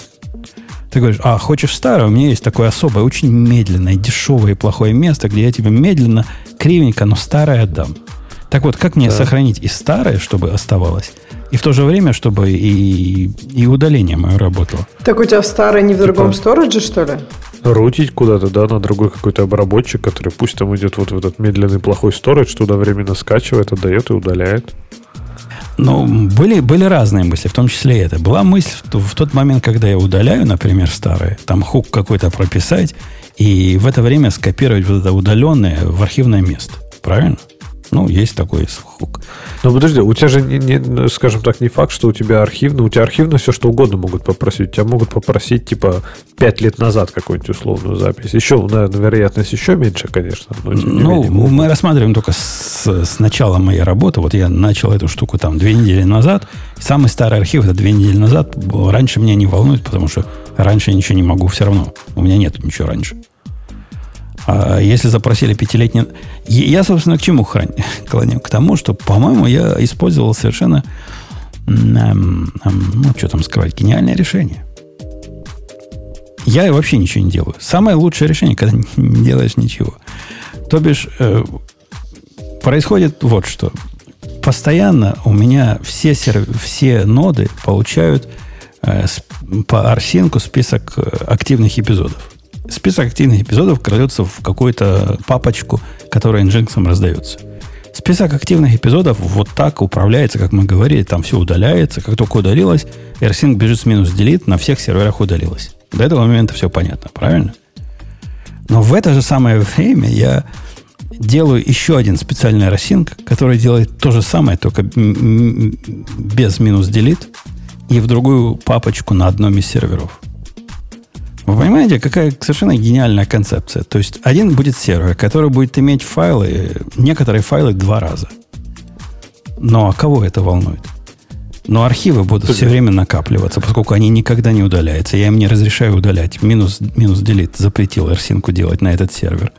И туда они будут только добавляться. И независимо от того, что я удалил, там они навсегда останутся. Ты начал, ты начал с того, что ты не хочешь как свинья использовать там, типа, больше скольки там, скольки-то терабайт. И тут же говоришь, у меня там все файлы дуб, дуб, дублицируются. Не, понятно, для архива, надо, для архива надо специальный нод, в котором у меня есть двухтерабайтный диск, и который я могу расти как угодно.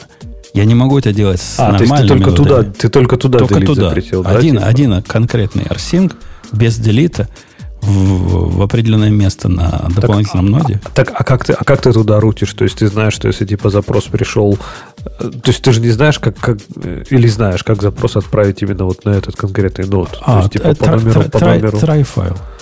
Если not found. А, типа, окей. Если, если его нет на основных, да, то ты шлешь ну, его вот в этот в подвал, где у тебя там грязные старые файлы лежат. Точно, точно, точно. Так и делаю. Тут просто такой компромисс. Ну да, я сказал, что ну и фиг с ним. Будут файлы некоторые два раза лежать. Кого это волнует? Зато операционная простота. И делать ничего не надо. И программу менять не надо. А всего лишь один лишний арсинг. По-моему, это было правильно.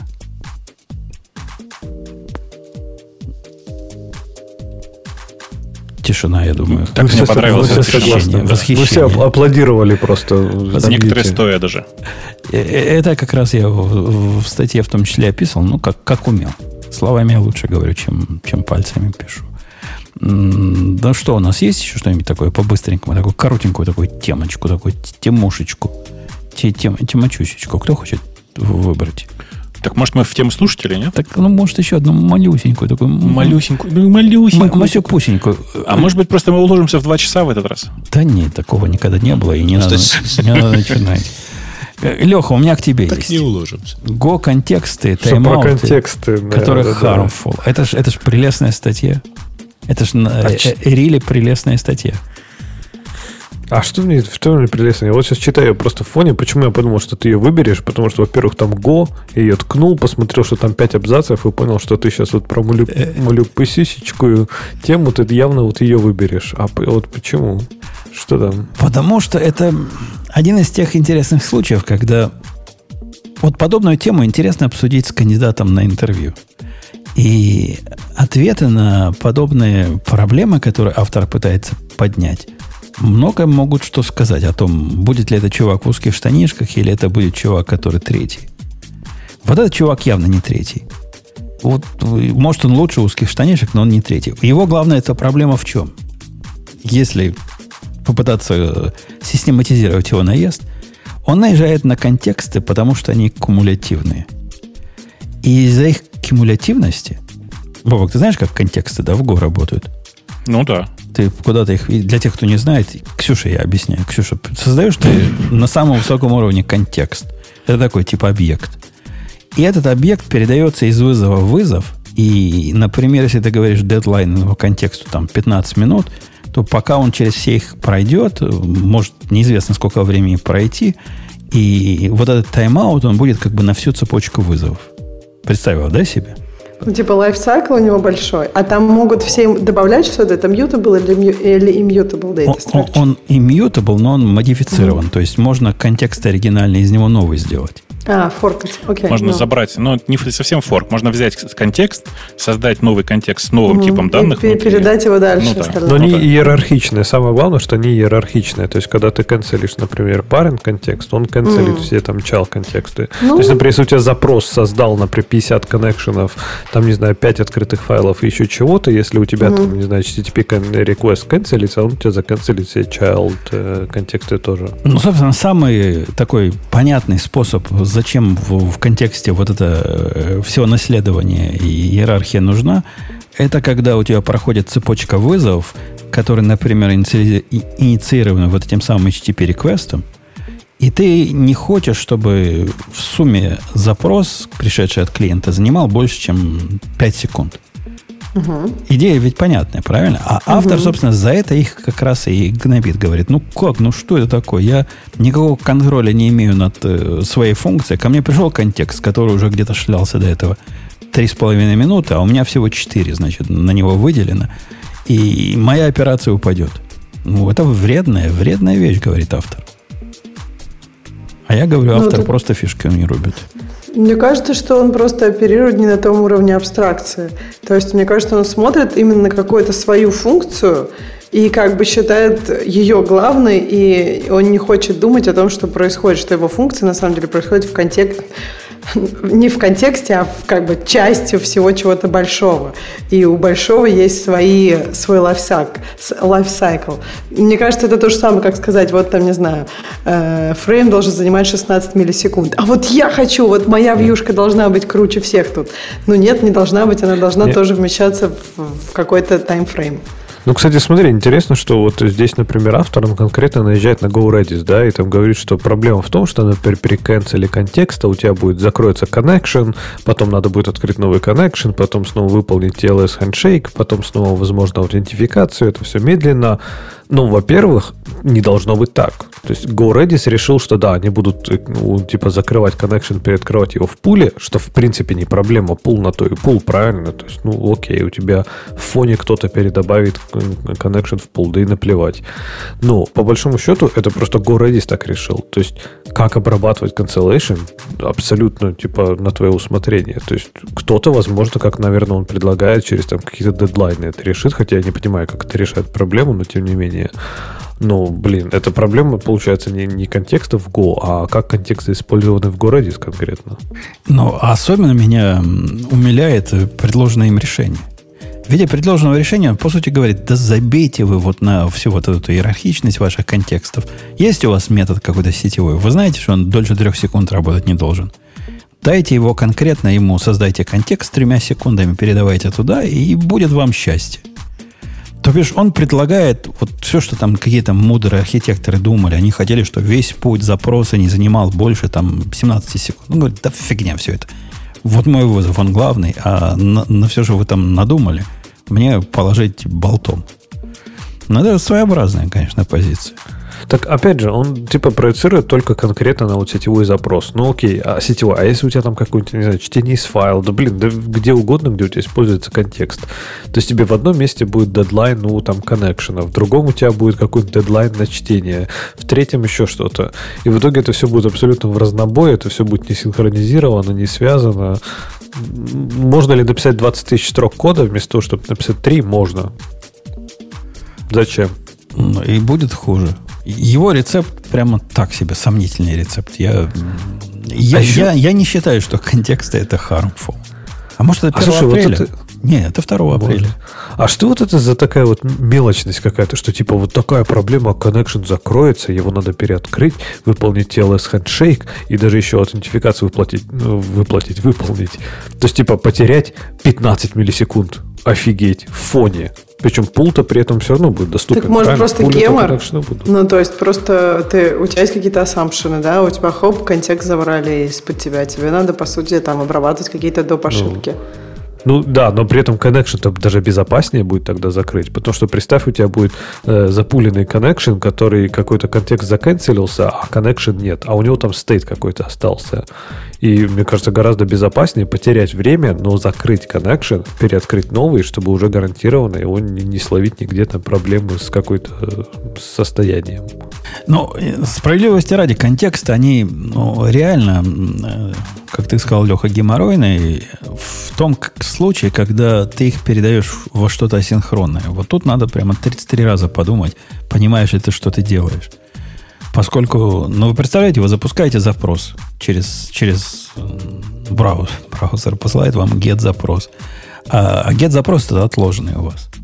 То есть он инициирует типа, вычисления какие-то, а потом ты, ты получаешь 200, какой 201, по-моему, да, что запрос принят, и ID, а потом по ID берешь данные. Так вот, если вы будете традиционно контекст здесь использовать, вы понимаете, когда запрос закончится, ваш э, request закроет этот контекст.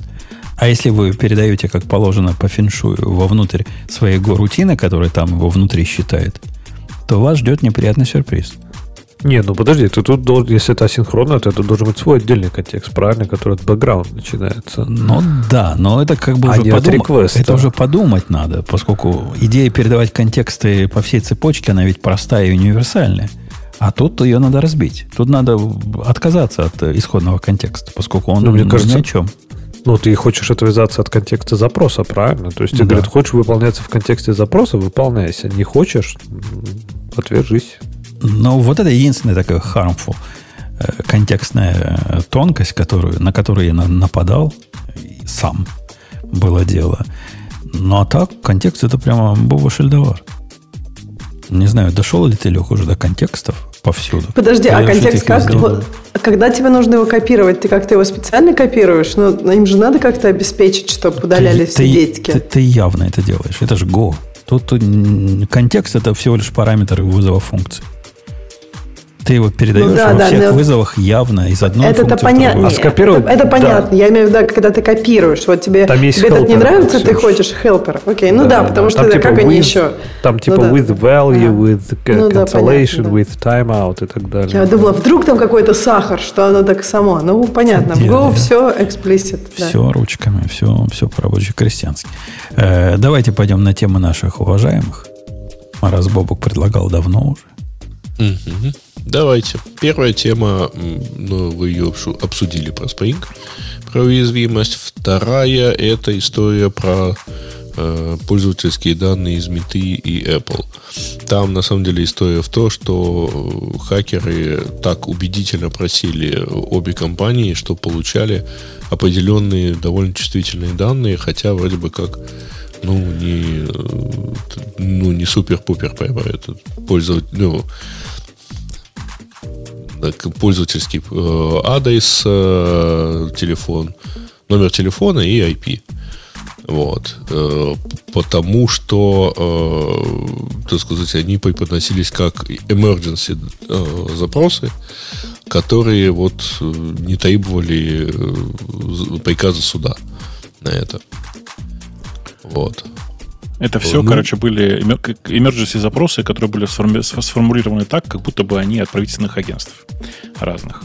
Да, да, да, да. и, Но при ну- этом они сформулированы так, что для них как бы не нужен запрос, э, ну, решение суда. Ну да, это, это то, что у них называется emergency request. Так и есть. Мгм. Вот. Причем вот тут написано, что, ну, в, в статье изначально было указано, что э, Snap тоже получал такие запросы, но неизвестно, давали ли такие ответы.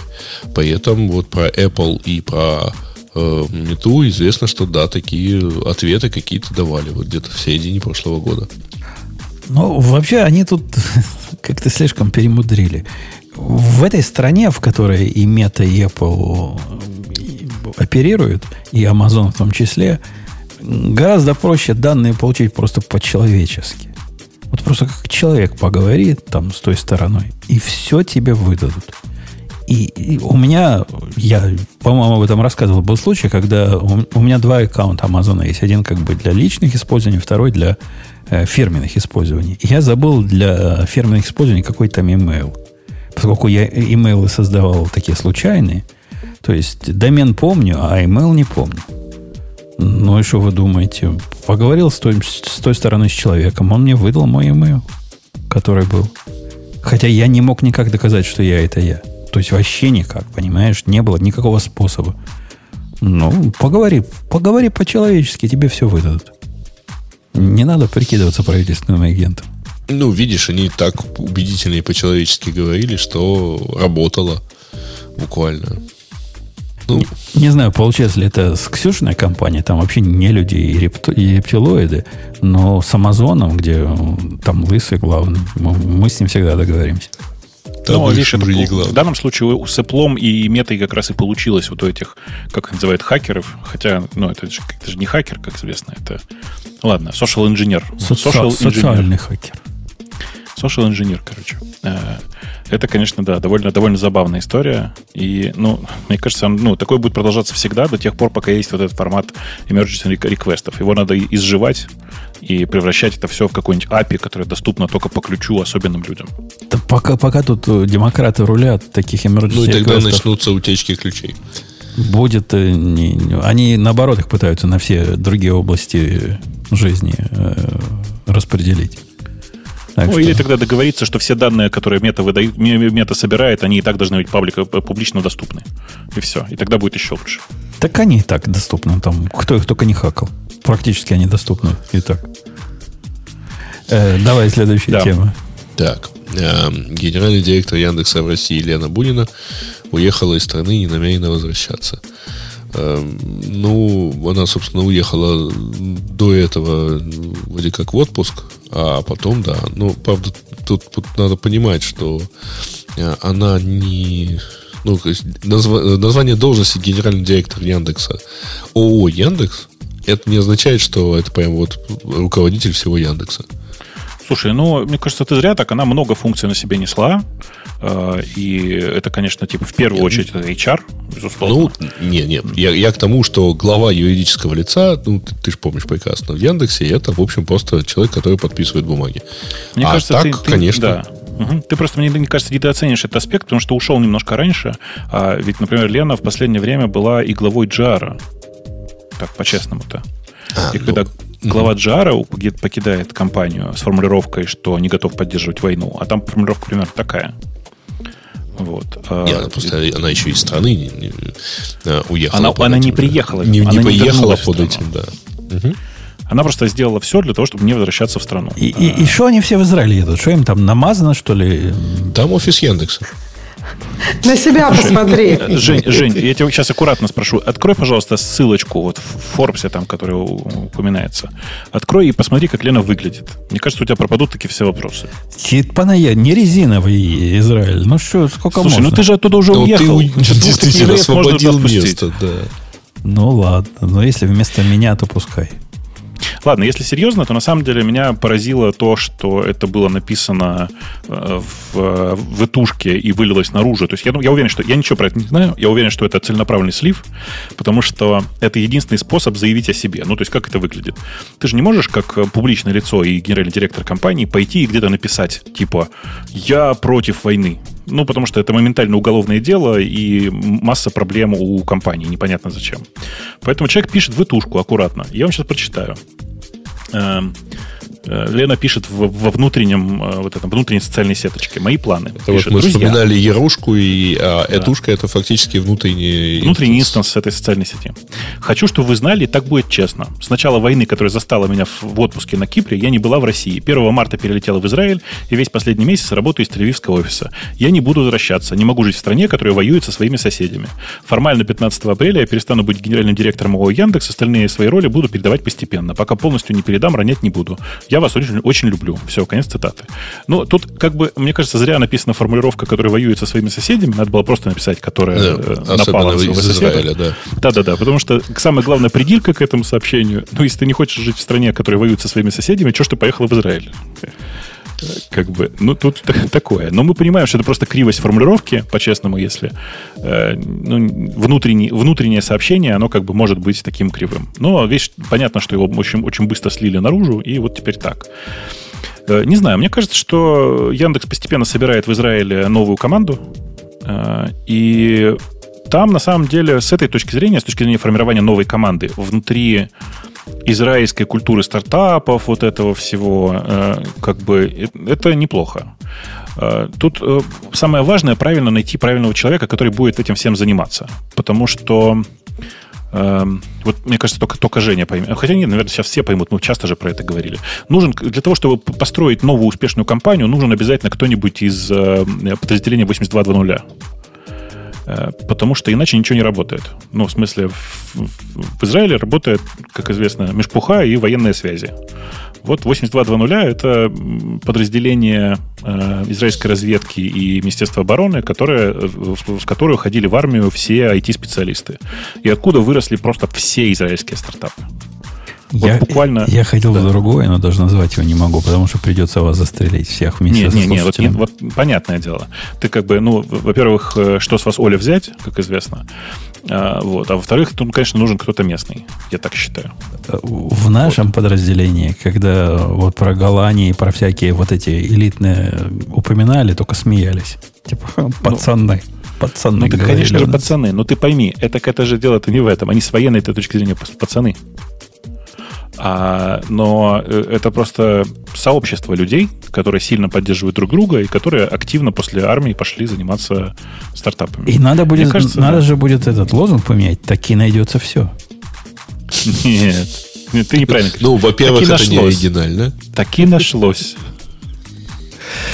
Дженерики в Go работают медленно, но все еще достаточно быстро, чтобы их использовать.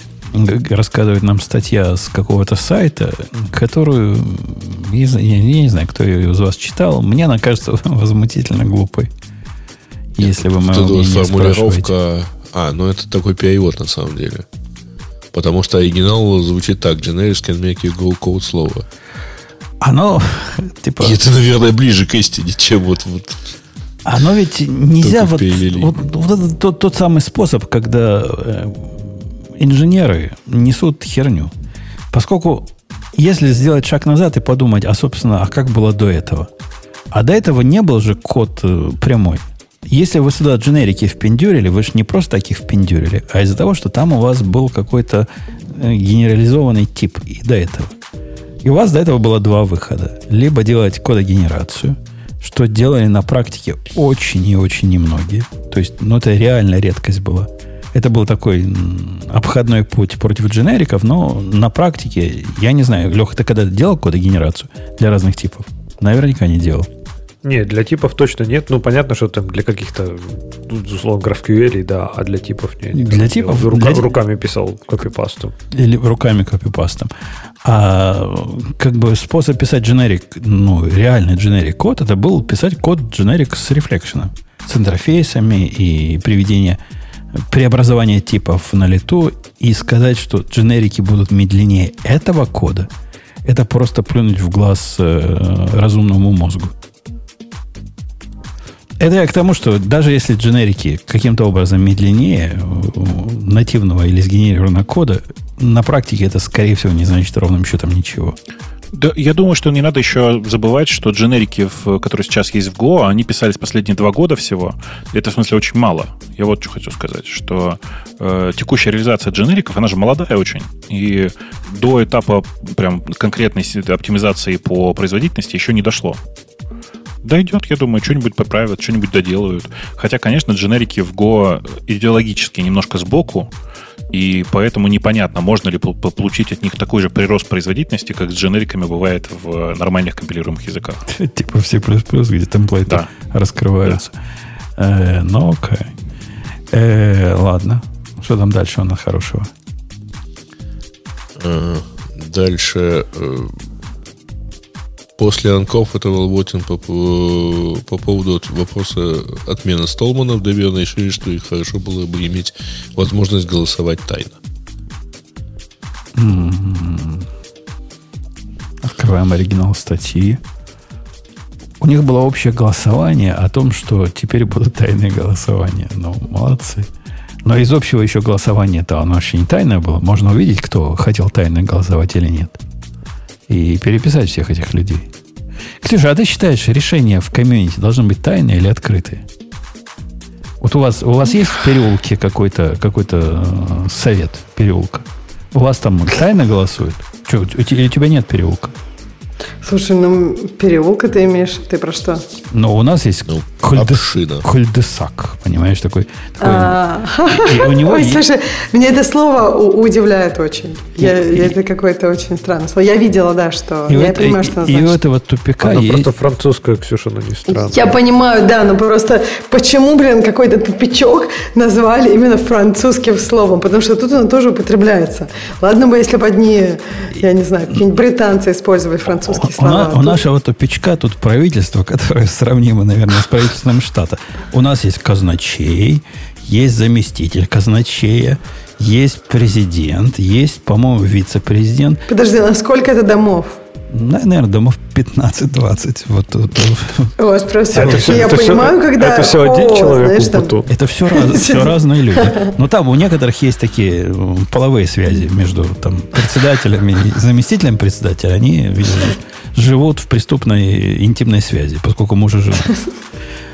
И вот это все правительство просто вот реально собирается и свои вот... И что, вот, тайно голосует, как тайная веча? не, у, Или у- у тайное нас открытое, общество? у нас открытое голосование. Хотим ли мы, значит, пустить все наши огромные средства, а средства мы собираем, о, какие, 330 На- долларов с каждого на, дома на убить год. койота, На- который ворует кошек? на то, чтобы судиться с соседями, которые, суки, такие на знаки написали вместо нашего переулка имя своего переулка. Ну, потому что там на перекрестке стоит.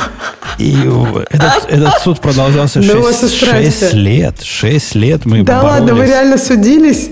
Да, да. Я- Зачем? Ну, чтобы наше имя было написано, не их имя. Оно так под углом, понимаешь, оно под углом стоит, и непонятно, в общем, а почему их должно быть имя, а не наше. Да все по Google картам ездят. Кто, этот, кто на эти знаки смотрит? В конце концов, этот знак снесли. И- и- но адвокаты свои деньги получили. Вот мы это финансировали лет шесть, наверное. Знак снесли. Это, это когда, мне кажется, прям апогей э, всего этого действия. Нет, у нас, наверное, тоже что-то такое есть, но пока я, я еще не в теме. Я пока только, мы пока только потеряли кошку, э, искали ее. За локальной на- демократией да. здесь наблюдать просто вообще любо-дорого. Вот Нет, красота. мне кажется, это, это круто, это должно быть, и э, это правильно. Горизонтальные связи наше все. Просто забавно, да, как можно 6 лет судиться за знак и потом его снести. Э, Но да, но это же хорошая тренировка. Это как бы и дети видят, простите. Так что Вот. скоро, Ксюш, ты станешь президенткой тупичка. Ой, нет, я как-то, я, мне, мне это сложно, мне кажется, что, вот я не знаю, потом тоже, видишь, пока не стремится в президенты тупичков, потому Может, что, мне кажется, там. Я, надо я только на одно общее собрание Да. прислал жену, ну, чтобы лично там руками голосовать. И она сказала, больше я туда не пойду. Ну, это надо вырасти, да, в другой Не, стране, тебе чтобы надо, надо быть свой частью вклад локальной внести. демократии. Надо свой вклад внести, типа сайт сделать вашего тупичка или вот что-нибудь такое. Так они знаю. по имейлу прекрасно общаются. Массовый имейл рассылают всем, и, и все. Не, надо, понимаешь, надо продвигать в массы, то есть популяризировать ваш тупичок так, чтобы все соседние тупички завидовали. А может, нам это не надо? Нам, наоборот, тихонечко сидеть, чтобы когда придут вот эти босяки, чтобы не знали, куда идти. Мы тут, типа, самые бедные, самые несчастные, и вообще не ходите к нам. И даже знака нет. И даже никакого. знака нет, идите к соседям, знак, имя которых было написано на знаке. Вот так вот. Слушайте, а вы, простите, мы, мы же не, не обсуждали, да, историю с- про то, как Debian голосовал про- за исключение Столмана из FSF? Так как раз в эту сторону и обсуждаем сейчас. Ты где не, был? не, Ты мы, спал? мы, мы, мы сейчас Нет, это обсуждали, уже что- последствия, как бы. Да, да. Мы обсуждали только последствия. А, а вообще-то есть э, отличная история. Я вам сейчас ссылку дам, потому что она гораздо более, более четкая. Вот. Эм. Сейчас где, где? Вот в большой радиот кинул. Значит, э, в Дебине была такая история. Э, Есть открытое письмо э, от большого количества разных людей и компаний, и проектов на тему того, что требуем убрать Столмана из Free Software Foundation и вообще прекратить его, значит, его воспринимать как адекватного человека ввиду того, что он, как бы это сказать, блин, Неадекватный. миз- Он, ну да, в смысле, по большому счету они это говорят. Они говорят, что он э, мизогин, иблист и трансфоб. И А, матрас бы- у него там есть. Я знаю. Матрасы, да, да, да, да. И, и вообще он э, как бы человек, которому, которому нет места в нашем прекрасном open source сообществе. Э, и это очень красиво. Посмотрите, как бы посмотрите на, на посылке, как выглядит принятие решений в сообществе Debian. То есть у них есть несколько предложений на тему того, как прореагировать на это письмо. Потребовать от ФСФ, типа, убрать, убрать э, Столмана из, из э, комитета. Потребовать у Столмана, типа, самоудалиться из ФСФ. Там, э, типа, выразить свое негодование по поводу присутствия. Там что-то еще там уже, уже не очень помню было. Но, ну, как, и одна из, из опций, естественно, ничего не делать. Э, э, дальше- Это в серии девочка чтобы мы тебе голову оторвали или мороженое купили. Да-да, но ты посмотри дальше, как это выглядит. Как выглядит описание кворума в совершенно техническом виде. Понимаешь, да? Типа на тему того, можно ли принимать решение, нельзя ли. Красивая схема, которая пок- показывает, как решение принимается и какие голоса должны как, как распределиться. Э, Bit matrix, который показывает, как прошло голосование и всякое такое. То есть, ну, просто ты туда смотришь и думаешь, вот как бы, чуваки, вот реально заморачиваются вот конкретно, прям, э, мне кажется, этот, они заморачиваются лучше, чем большая часть политических э, всяких э, штук работает. То есть вот в этом смысле команд, команд, все это вызывает, конечно, уважение. Как работает техническими средствами задолго до всяких вот этих DAO, шмао и прочих систем, которые сейчас строятся на крипте по поводу принятия решений.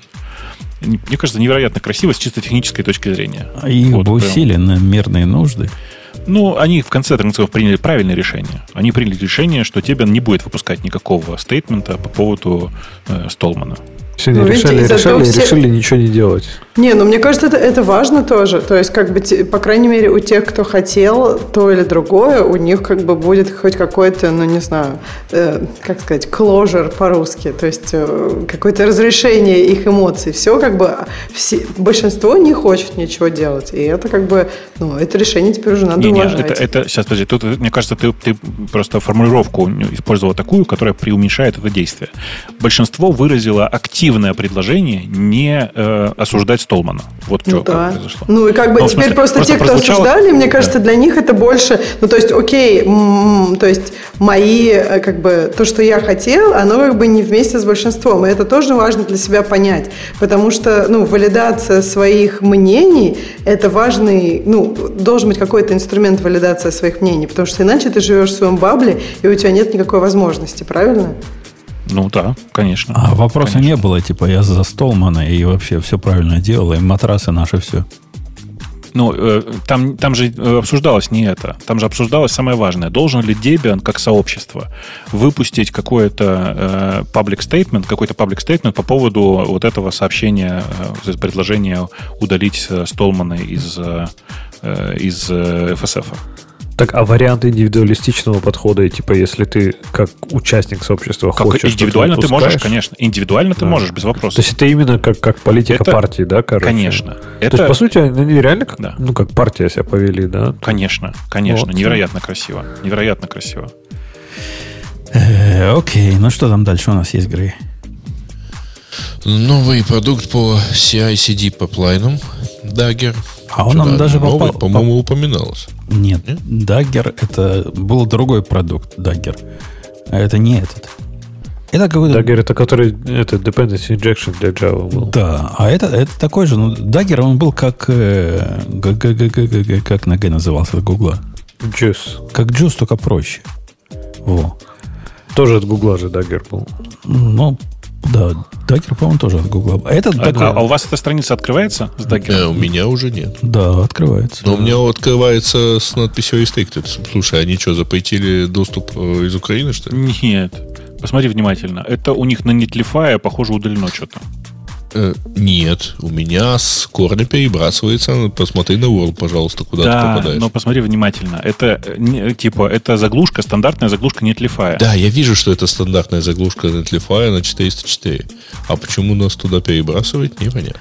Вообще прикольная штука. Я, я ее сам не пробовал, но первое, когда первый начинается, есть первый флажок. Первый флажок написан на расте. Это был первый флажок. По-моему, они там где-то пишут. Нет, на расте написано. Должны писать, судя по стилю всего остального. Но у них тут первый... Надо, на значит, Go написан. на Go, ну, не вносит. Э, Давайте вместо вот этого богомерзкого ямла мы свой собственный DSL впендюрим. При этом они его показывают, и они типа реально считают, что это хороший и годный DSL. Но им э, Action первой версии привет передают, которые также считали. Кто, кто помнит первый Action, которые были Да-да. на своем, да? Причем они, они по-моему, изобрели какой-то мутированный Джейсон, да, такой? Это даже не Джейсон, это такой, такой странный язык. да. Какой-то, какой-то... Я даже не знаю, на что он похож. Он на этот похож, на э, хашикорповый. Вот этот H- HCL, по-моему, да, он называется. Да, HCL. Вот что-то в эту сторону, хотя тут еще модификаторы, решеточки там, там, сям стоят. Это, знаешь, они пишут вот это вот, типа, какой-то язык Q, оказывается, называется CUE. Это язык, который был разработан, оказывается, в Гугле. И, типа, это все фичи, которых вам не хватало, которые вы хотели в Ямле. String interpolation, templating, static type checking. Я никогда в жизни этого не хотел от Ямла вообще. А вот видишь, без этого CI вовсе не CI. И они что вообще продают? Это что, хост это какая-то фиговина? В чем продукт-то? Я так понимаю, что это как раз универсальный какой-то CI-CD, который ты потом можешь запустить поверх разных платформ, нет?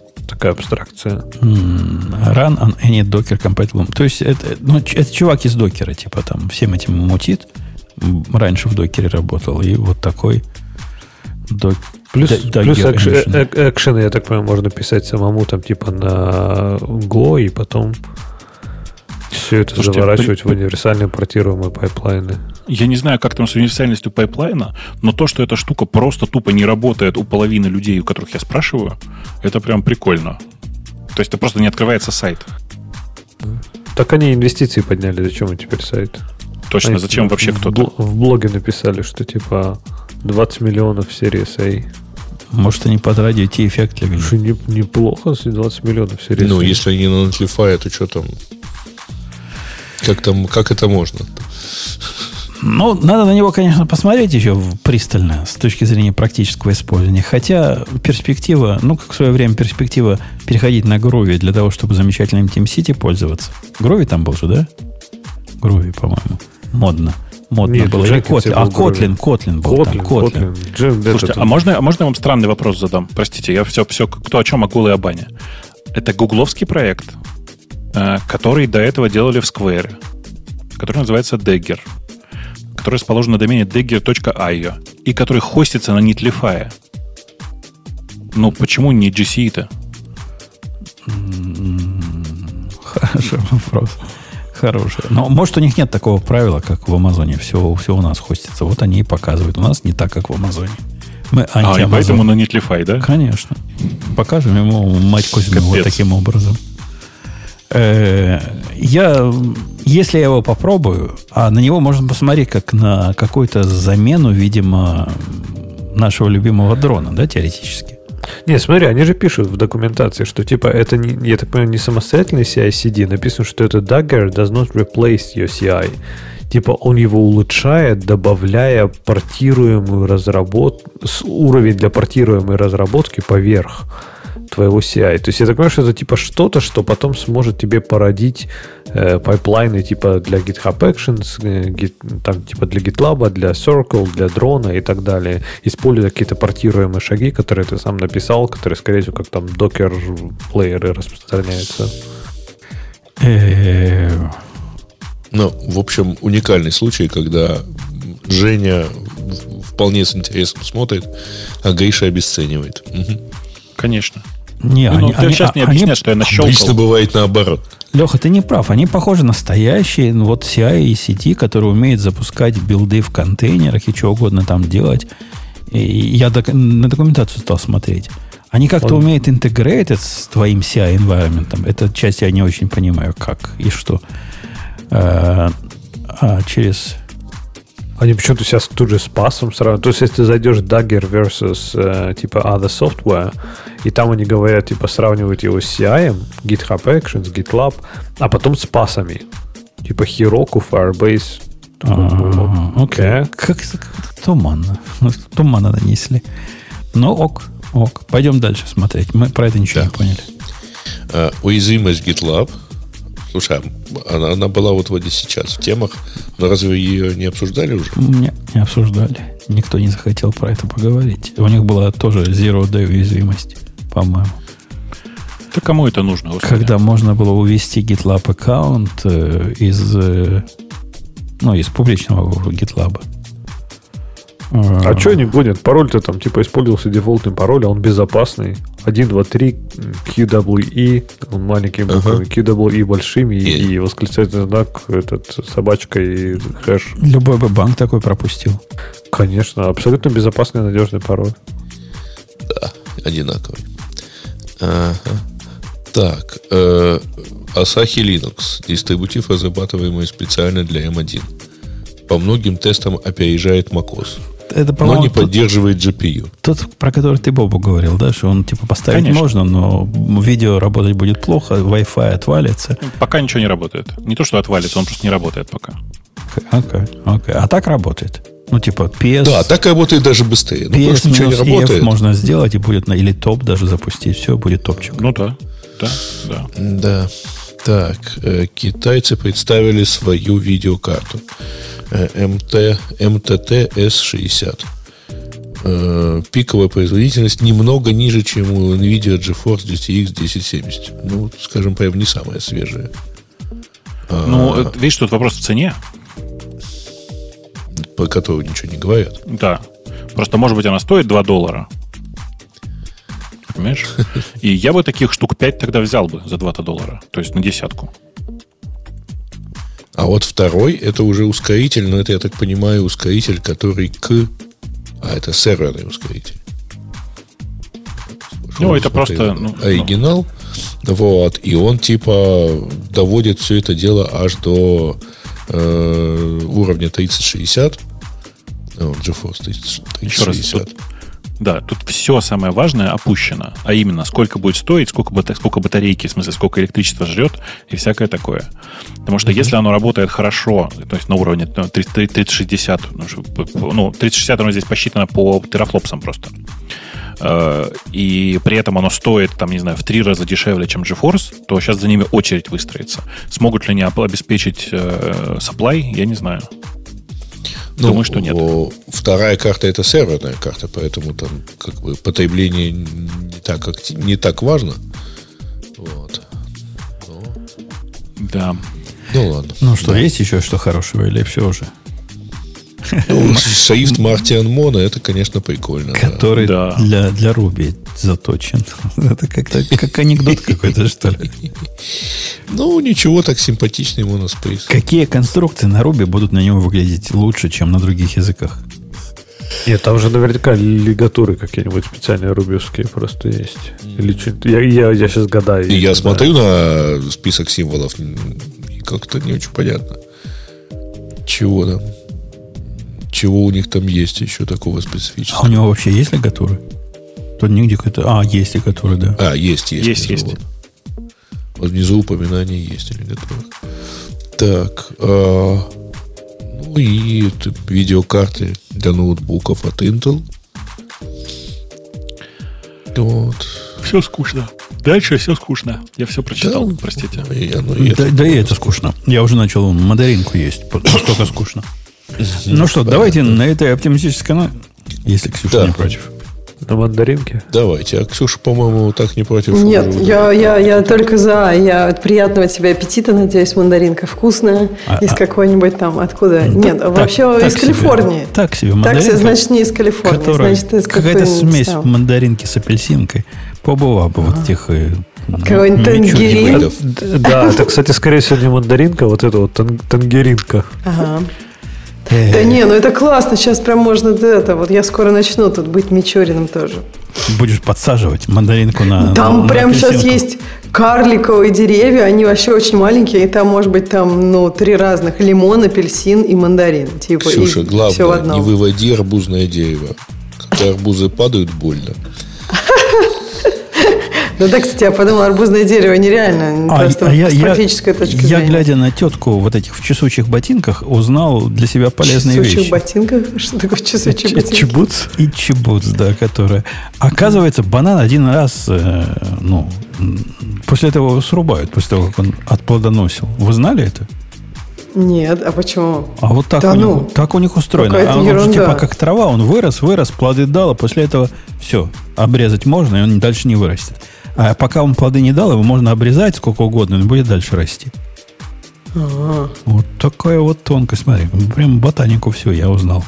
А, Там, а, на самом деле, все сильно проще. Э, его можно оставить, и чисто теоретически некоторые из э, особей могут еще раз отплодоносить. Но на практике это действительно как любая трава. Ну, как бы они, по сути, однолетние, в том смысле, что они один раз потомство дают, и после этого больше не плодоносят совсем. Вот. По большей части. Тетка, тетка знает вместе с Бобоком свое дело. А вы, кстати, знаете, что одна из самых больших проблем в российской экономике заключается в том, что из-за санкций никто не будет возить в страну бананы. Я думал, бананы не растут климат холодный. Я сейчас не ну, шучу. Подожди, подожди, а это не только для российской экономики. Африка же там страдает много стран, они в ужасе из-за того, что теперь в Россию и Украину не будут бананы возить. У них там после ковида жопа, а сейчас вообще голод начнется. Это тоже не шутка совершенно. Они не, будет, не начнется голод, они будут жрать бананы. Ну, понимаешь, кроме бананов им тоже что-то надо.